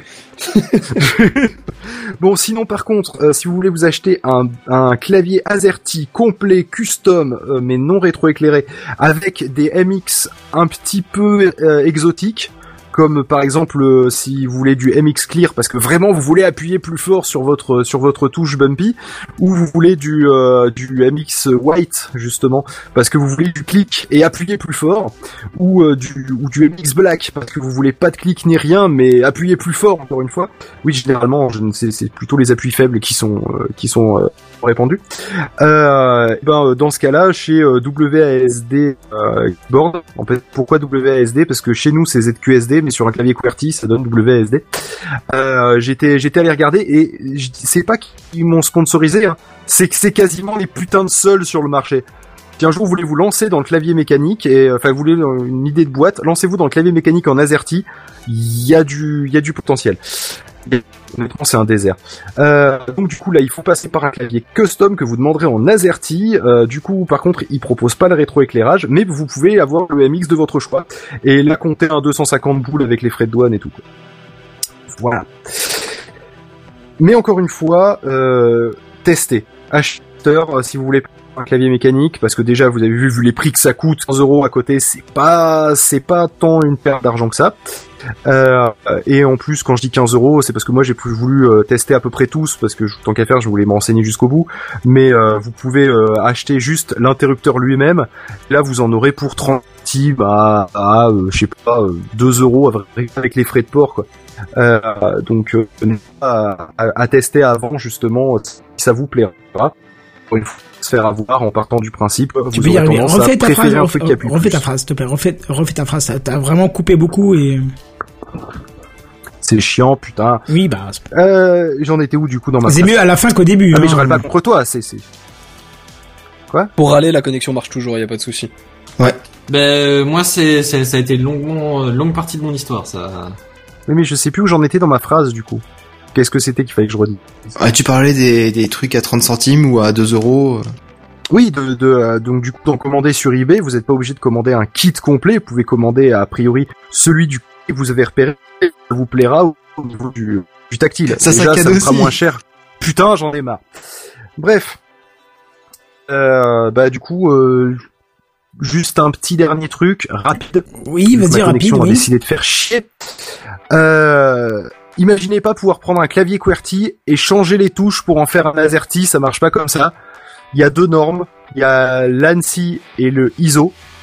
Le ISO, vous pouvez faire euh, tous les claviers du monde en changeant les, les- le haut des touches, dans l'absolu, Euh, parce qu'en fait, euh, c'est standard que ça soit un clavier QWERTY UK, un QWERTZ allemand, un, un truc suédois, ça sera la même base, en fait.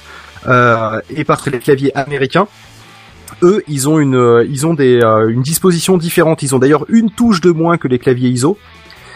Ils ont en 104 touches, je crois, 105 pour nous sur le clavier complet.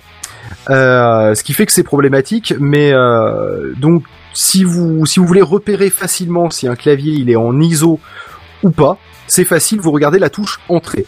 Si la touche entrée elle est sur deux lignes de caractères, c'est un ISO. Si elle est sur une ligne de caractères seulement, c'est un ANSI.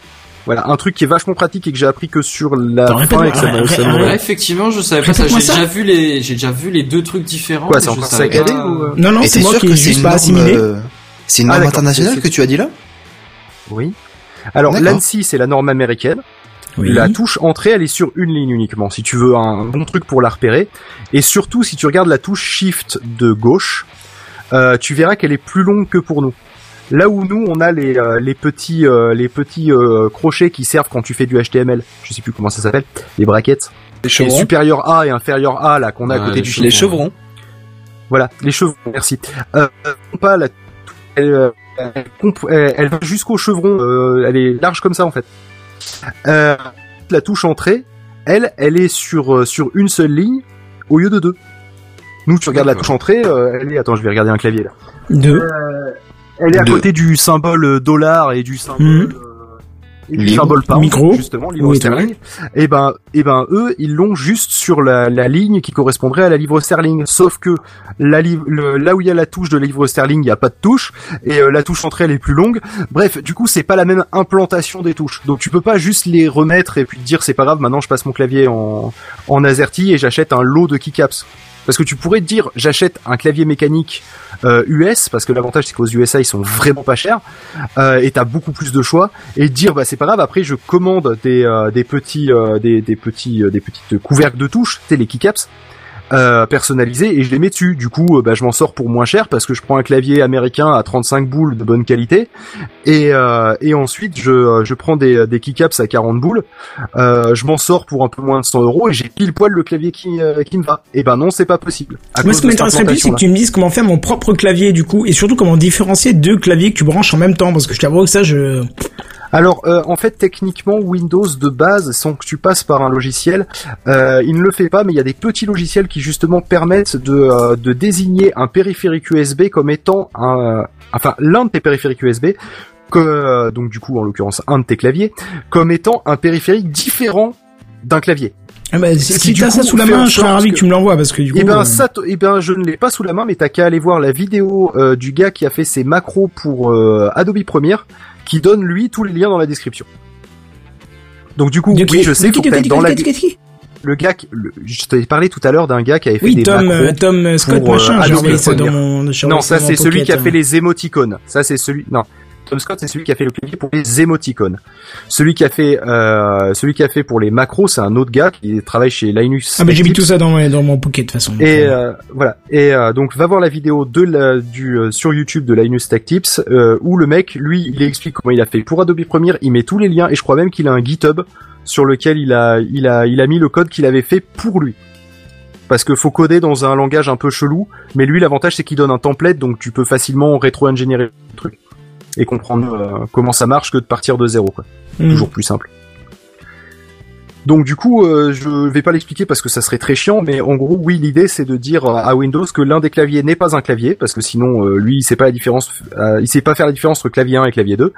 C'est un Euh, périphérique bah, c'est ce que je demandais justement dans le. Dans C'est le... ça. C'est ça et ça et ça et ça le transforme en périphérique USB bateau, comme un gamepad, comme ce que tu veux, et ça te permet de faire des choses un peu plus intéressantes. D'accord. Voilà, donc la technique rapidement c'est ça. Et après ce que tu fais, bah, c'est tout simplement que tu associes euh, ce, cette touche du gamepad là, euh, parce que du coup tu as transformé ça en gamepad, euh, en un raccourci personnalisé. Ouais, ouais, c'est Voilà. surtout ça qui m'intéresse, quoi. Euh, Comme ça, je récupère un vieux Eh ben, clavier qui est deux dessiné à la casse et. euh, Euh... Bah, mais c'est deux logiciels séparés, l'un qui euh, qui te permet de séparer, de désolidariser le clavier sa fonction clavier, et le deuxième qui te permet de programmer des trucs sur un gamepad. Donc dans l'absolu, si t'as juste toi, je sais pas moi, imaginons une manette de, rétro gaming USB qui traîne, tu peux utiliser le deuxième logiciel qui permet de, de faire des euh, des associations entre une touche d'un truc USB et euh, et une action et de l'utiliser euh, comme ça. Honnêtement, c'est surtout pour brancher euh, juste un clavier identique à mon premier et mettre des, euh, Ouais. tu sais, coller des, Mettre des macros. ouais, non, même pas des macros, mais juste, euh, oui, quelques macros bien sûr, mais coller surtout des, euh, des trucs dessus, quoi. Des raccourcis, des machins et, et changer les raccourcis sur le logiciel, donc. Euh, Ah, faire que les raccourcis Oui, soient ça, plus tu peux, qu'une ouais. touche, ça, ça voilà, ça soit plus simple que sympa, ceux ouais. qui ont été euh, définis de base. Ah mais c'est c'est pour l'utiliser au quotidien euh, bon sur une solution euh, moins euh, moins bidouillée vu que c'est le G13 qui, qui me sert à faire ça. Euh, même des trucs aussi cons que mais t'as tout le temps euh, ta main dessus, contrôle du coup, S. alors. Oui, bah oui. Bah, C'est euh, chelou, en fait, j'utilise très peu mon clavier. J'ai toujours la main sur le G13. Et euh, comme je suis, comme je sauve, par exemple, sauvegarder, si tu veux, l'avantage, c'est que c'est vraiment qu'une touche. C'est c'est mon index qui appuie sur euh, non pas la touche du centre, mais celle légèrement euh, sur la première colonne euh, sur la sur la droite. Et donc, je sauvegarde en permanence. J'oublie jamais de sauvegarder parce que c'est devenu un réflexe. Dès que je fais une action, j'appuie sur ça. Au lieu de Mhm. déplacer ma main, faire CTRL S, etc. Là, vraiment, j'appuie sur ça, donc je suis tout le temps en train de sauvegarder. Et l'avantage, c'est que au niveau des euh, du placement, je l'ai je l'ai affiné avec le temps. Et le gros avantage, c'est que quand j'ai fini une mise en plan, par exemple, parce que je, travaille, je fais de la CAO, euh, je fais euh, toute la toute la colonne où, qui commence par le CTRL S, donc je fais sauvegarder, imprimer, entrer. Donc du coup, j'ai euh, j'ai bindé en CTRL S, CTRL P, et puis euh, entrer tout simplement. Ouais, oui, ouais. bizarrement, j'ai mis entrée là, mais j'allais pas aller sur le clavier pour aller la chercher. Euh, donc du coup, je fais ça, et puis là, là et puis ensuite, juste en bas, j'ai euh, CTRL W. Et sinon, juste en passant, si tu veux faire une chaîne YouTube à succès, je pense que tu peux faire une chaîne de tutos sur euh, sur euh, SolidWorks euh, proprement enregistrée, parce que tu, tu- tu n'en trouves pratiquement pas. hein. SolidWorks proprement enregistré. Ah oui, oui. Oui, c'est voilà, pas faux. c'est une qualité propre, correcte à écouter, quoi. Ouais, ouais, ouais, Et mais j'ai pas envie de faire du boulot à la maison. Ouais, c'est sûr. j'ai la flemme. C'est probablement Voilà. le problème que rencontre la majorité des mecs qui seraient techniquement capables de faire ça. Ouais, je Ils pense que c'est ça en fait. le, le. Bon, bref, il est quand même Exactement. 23h39, on a fait le tour du dossier, on va juste passer Et n'empêche rapidement. que mine de rien, pour un truc simple, je vous avais dit que ça prendrait du temps. Oui, oui, c'est vrai, c'est vrai. Hmm. Bah, ça Ah, ferait ouais. plus d'une heure, donc euh, voilà. Ah, mais c'est parce que c'est le professeur Phil.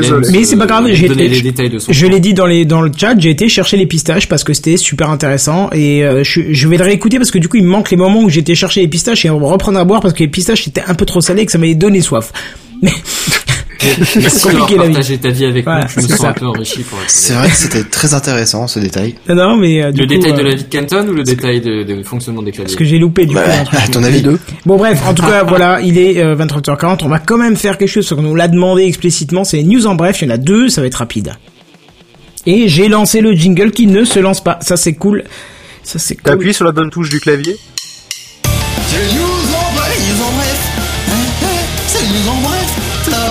Les news en bref. C'est les news en bref. Alors celui qui me les a demandés n'est pas là. Franchement, est-ce que c'est pas classe quoi ouah, pardon, j'ai déconnecté euh, deux secondes de mon cerveau et c'était le mauvais moment. Je l'ai endormi. Le mec qui, qui écoutait Non, pas non, non. J'ai complètement déconnecté mon cerveau, c'est-à-dire je regardais dans le vide. Euh, oui.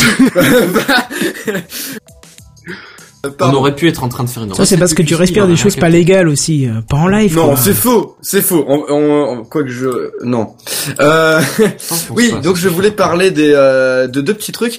Euh, C'était d'abord de Crytek. J'en avais parlé avant les vacances qu'ils avaient des petits problèmes de euh, de, de financement et de paye euh, les employés. C'est la Bah, crise, du coup. Bah en fait ouais, juste genre même pas une semaine après la news, euh, ils ont fermé 5 de leurs studios en fait. Et bim. Ah ouais, Ouais, donc ouais, tout va 5 bien. de leurs studios dans le monde, ouais, tout va bien. Et euh, ils, ils souhaitent vraiment du coup se rediriger que vers le développement de leur CryEngine principalement. Donc plus vers- du tout vers du jeu vidéo. Bah, au Enfin, moins, s'ils se focalisent tout sur leur un seul truc, c'est peut-être pas plus mal, quoi.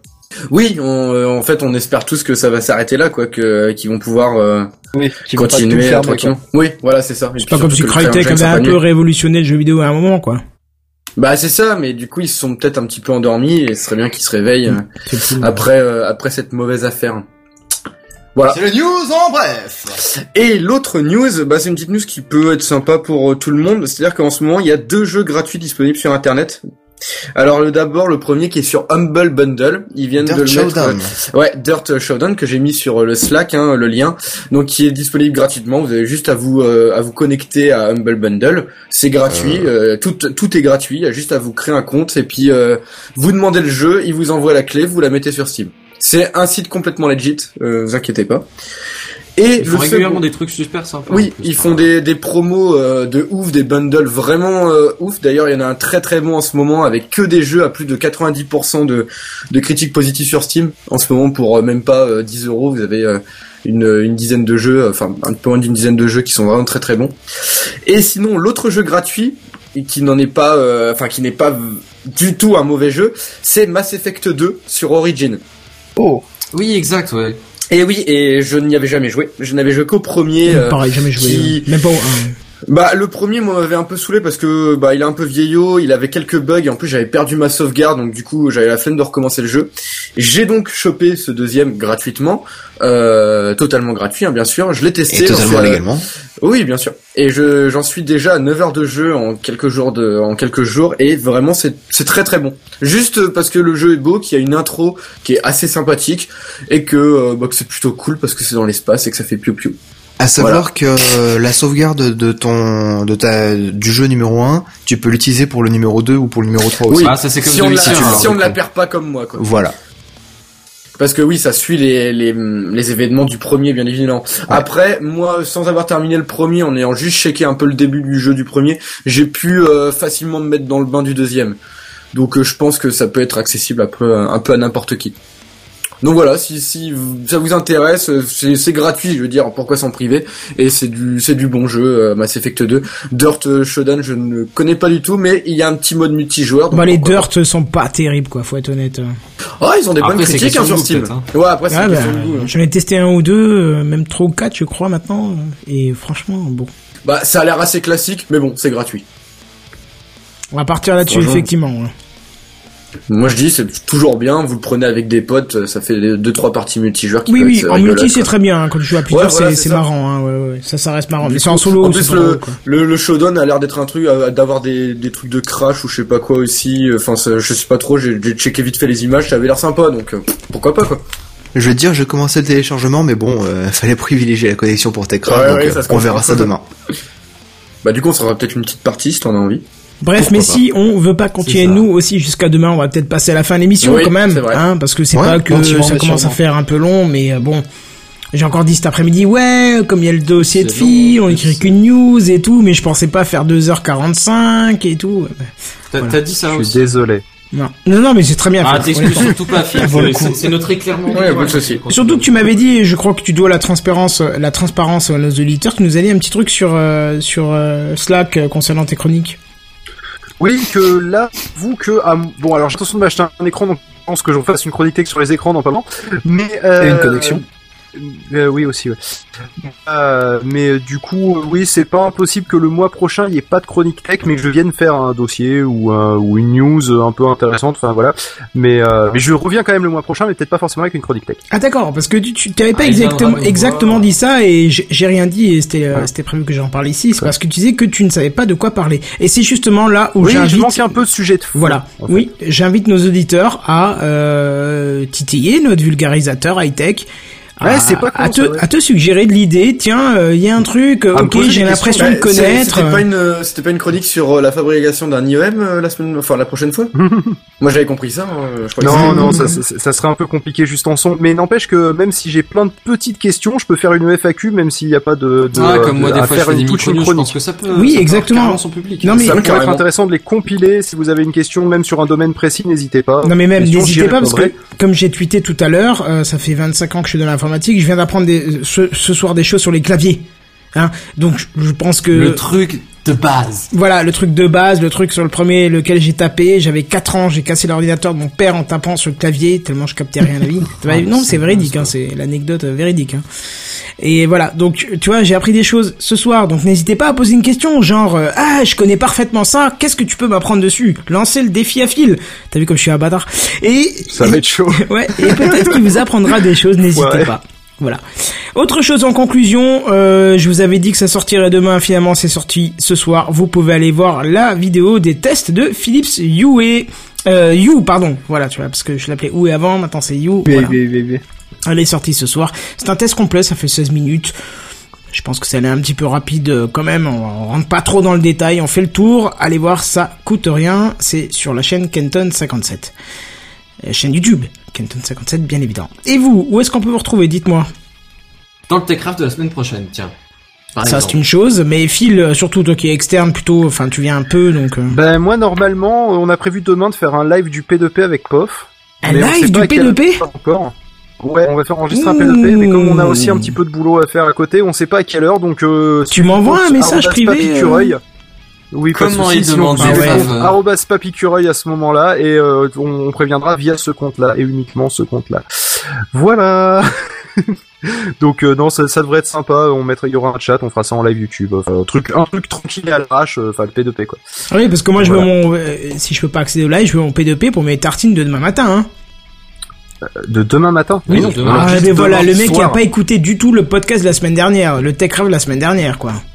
Non, j'ai pas écouté le Ben voilà, de la semaine voilà. dernière, j'ai pas eu le temps. Je disais justement J'ai que j'aimais bien Noël tous le les 7 samedis. janvier, d'accord. Ouais, bah, ok. il- Euh, écoute, j'y peux rien, moi, c'était déboré jusqu'au 6. euh.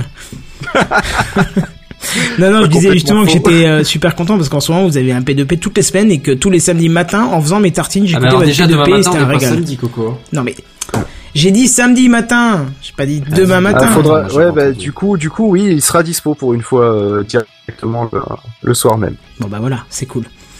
Bref, euh, sinon vous allez sur tech techcraft.fr et vous nous retrouvez aussi. Et puis si vous voulez nous envoyer un mail, c'est podcast@techcraft.fr.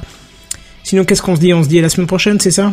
Bah, Ça ouais, va pas bien, mal, ouais. Effectivement. Ouais, c'est pas mal. Et du coup on vous dit Sauf pour moi. à plus, bye bye Ciao. Salut, salut. Ciao, ciao.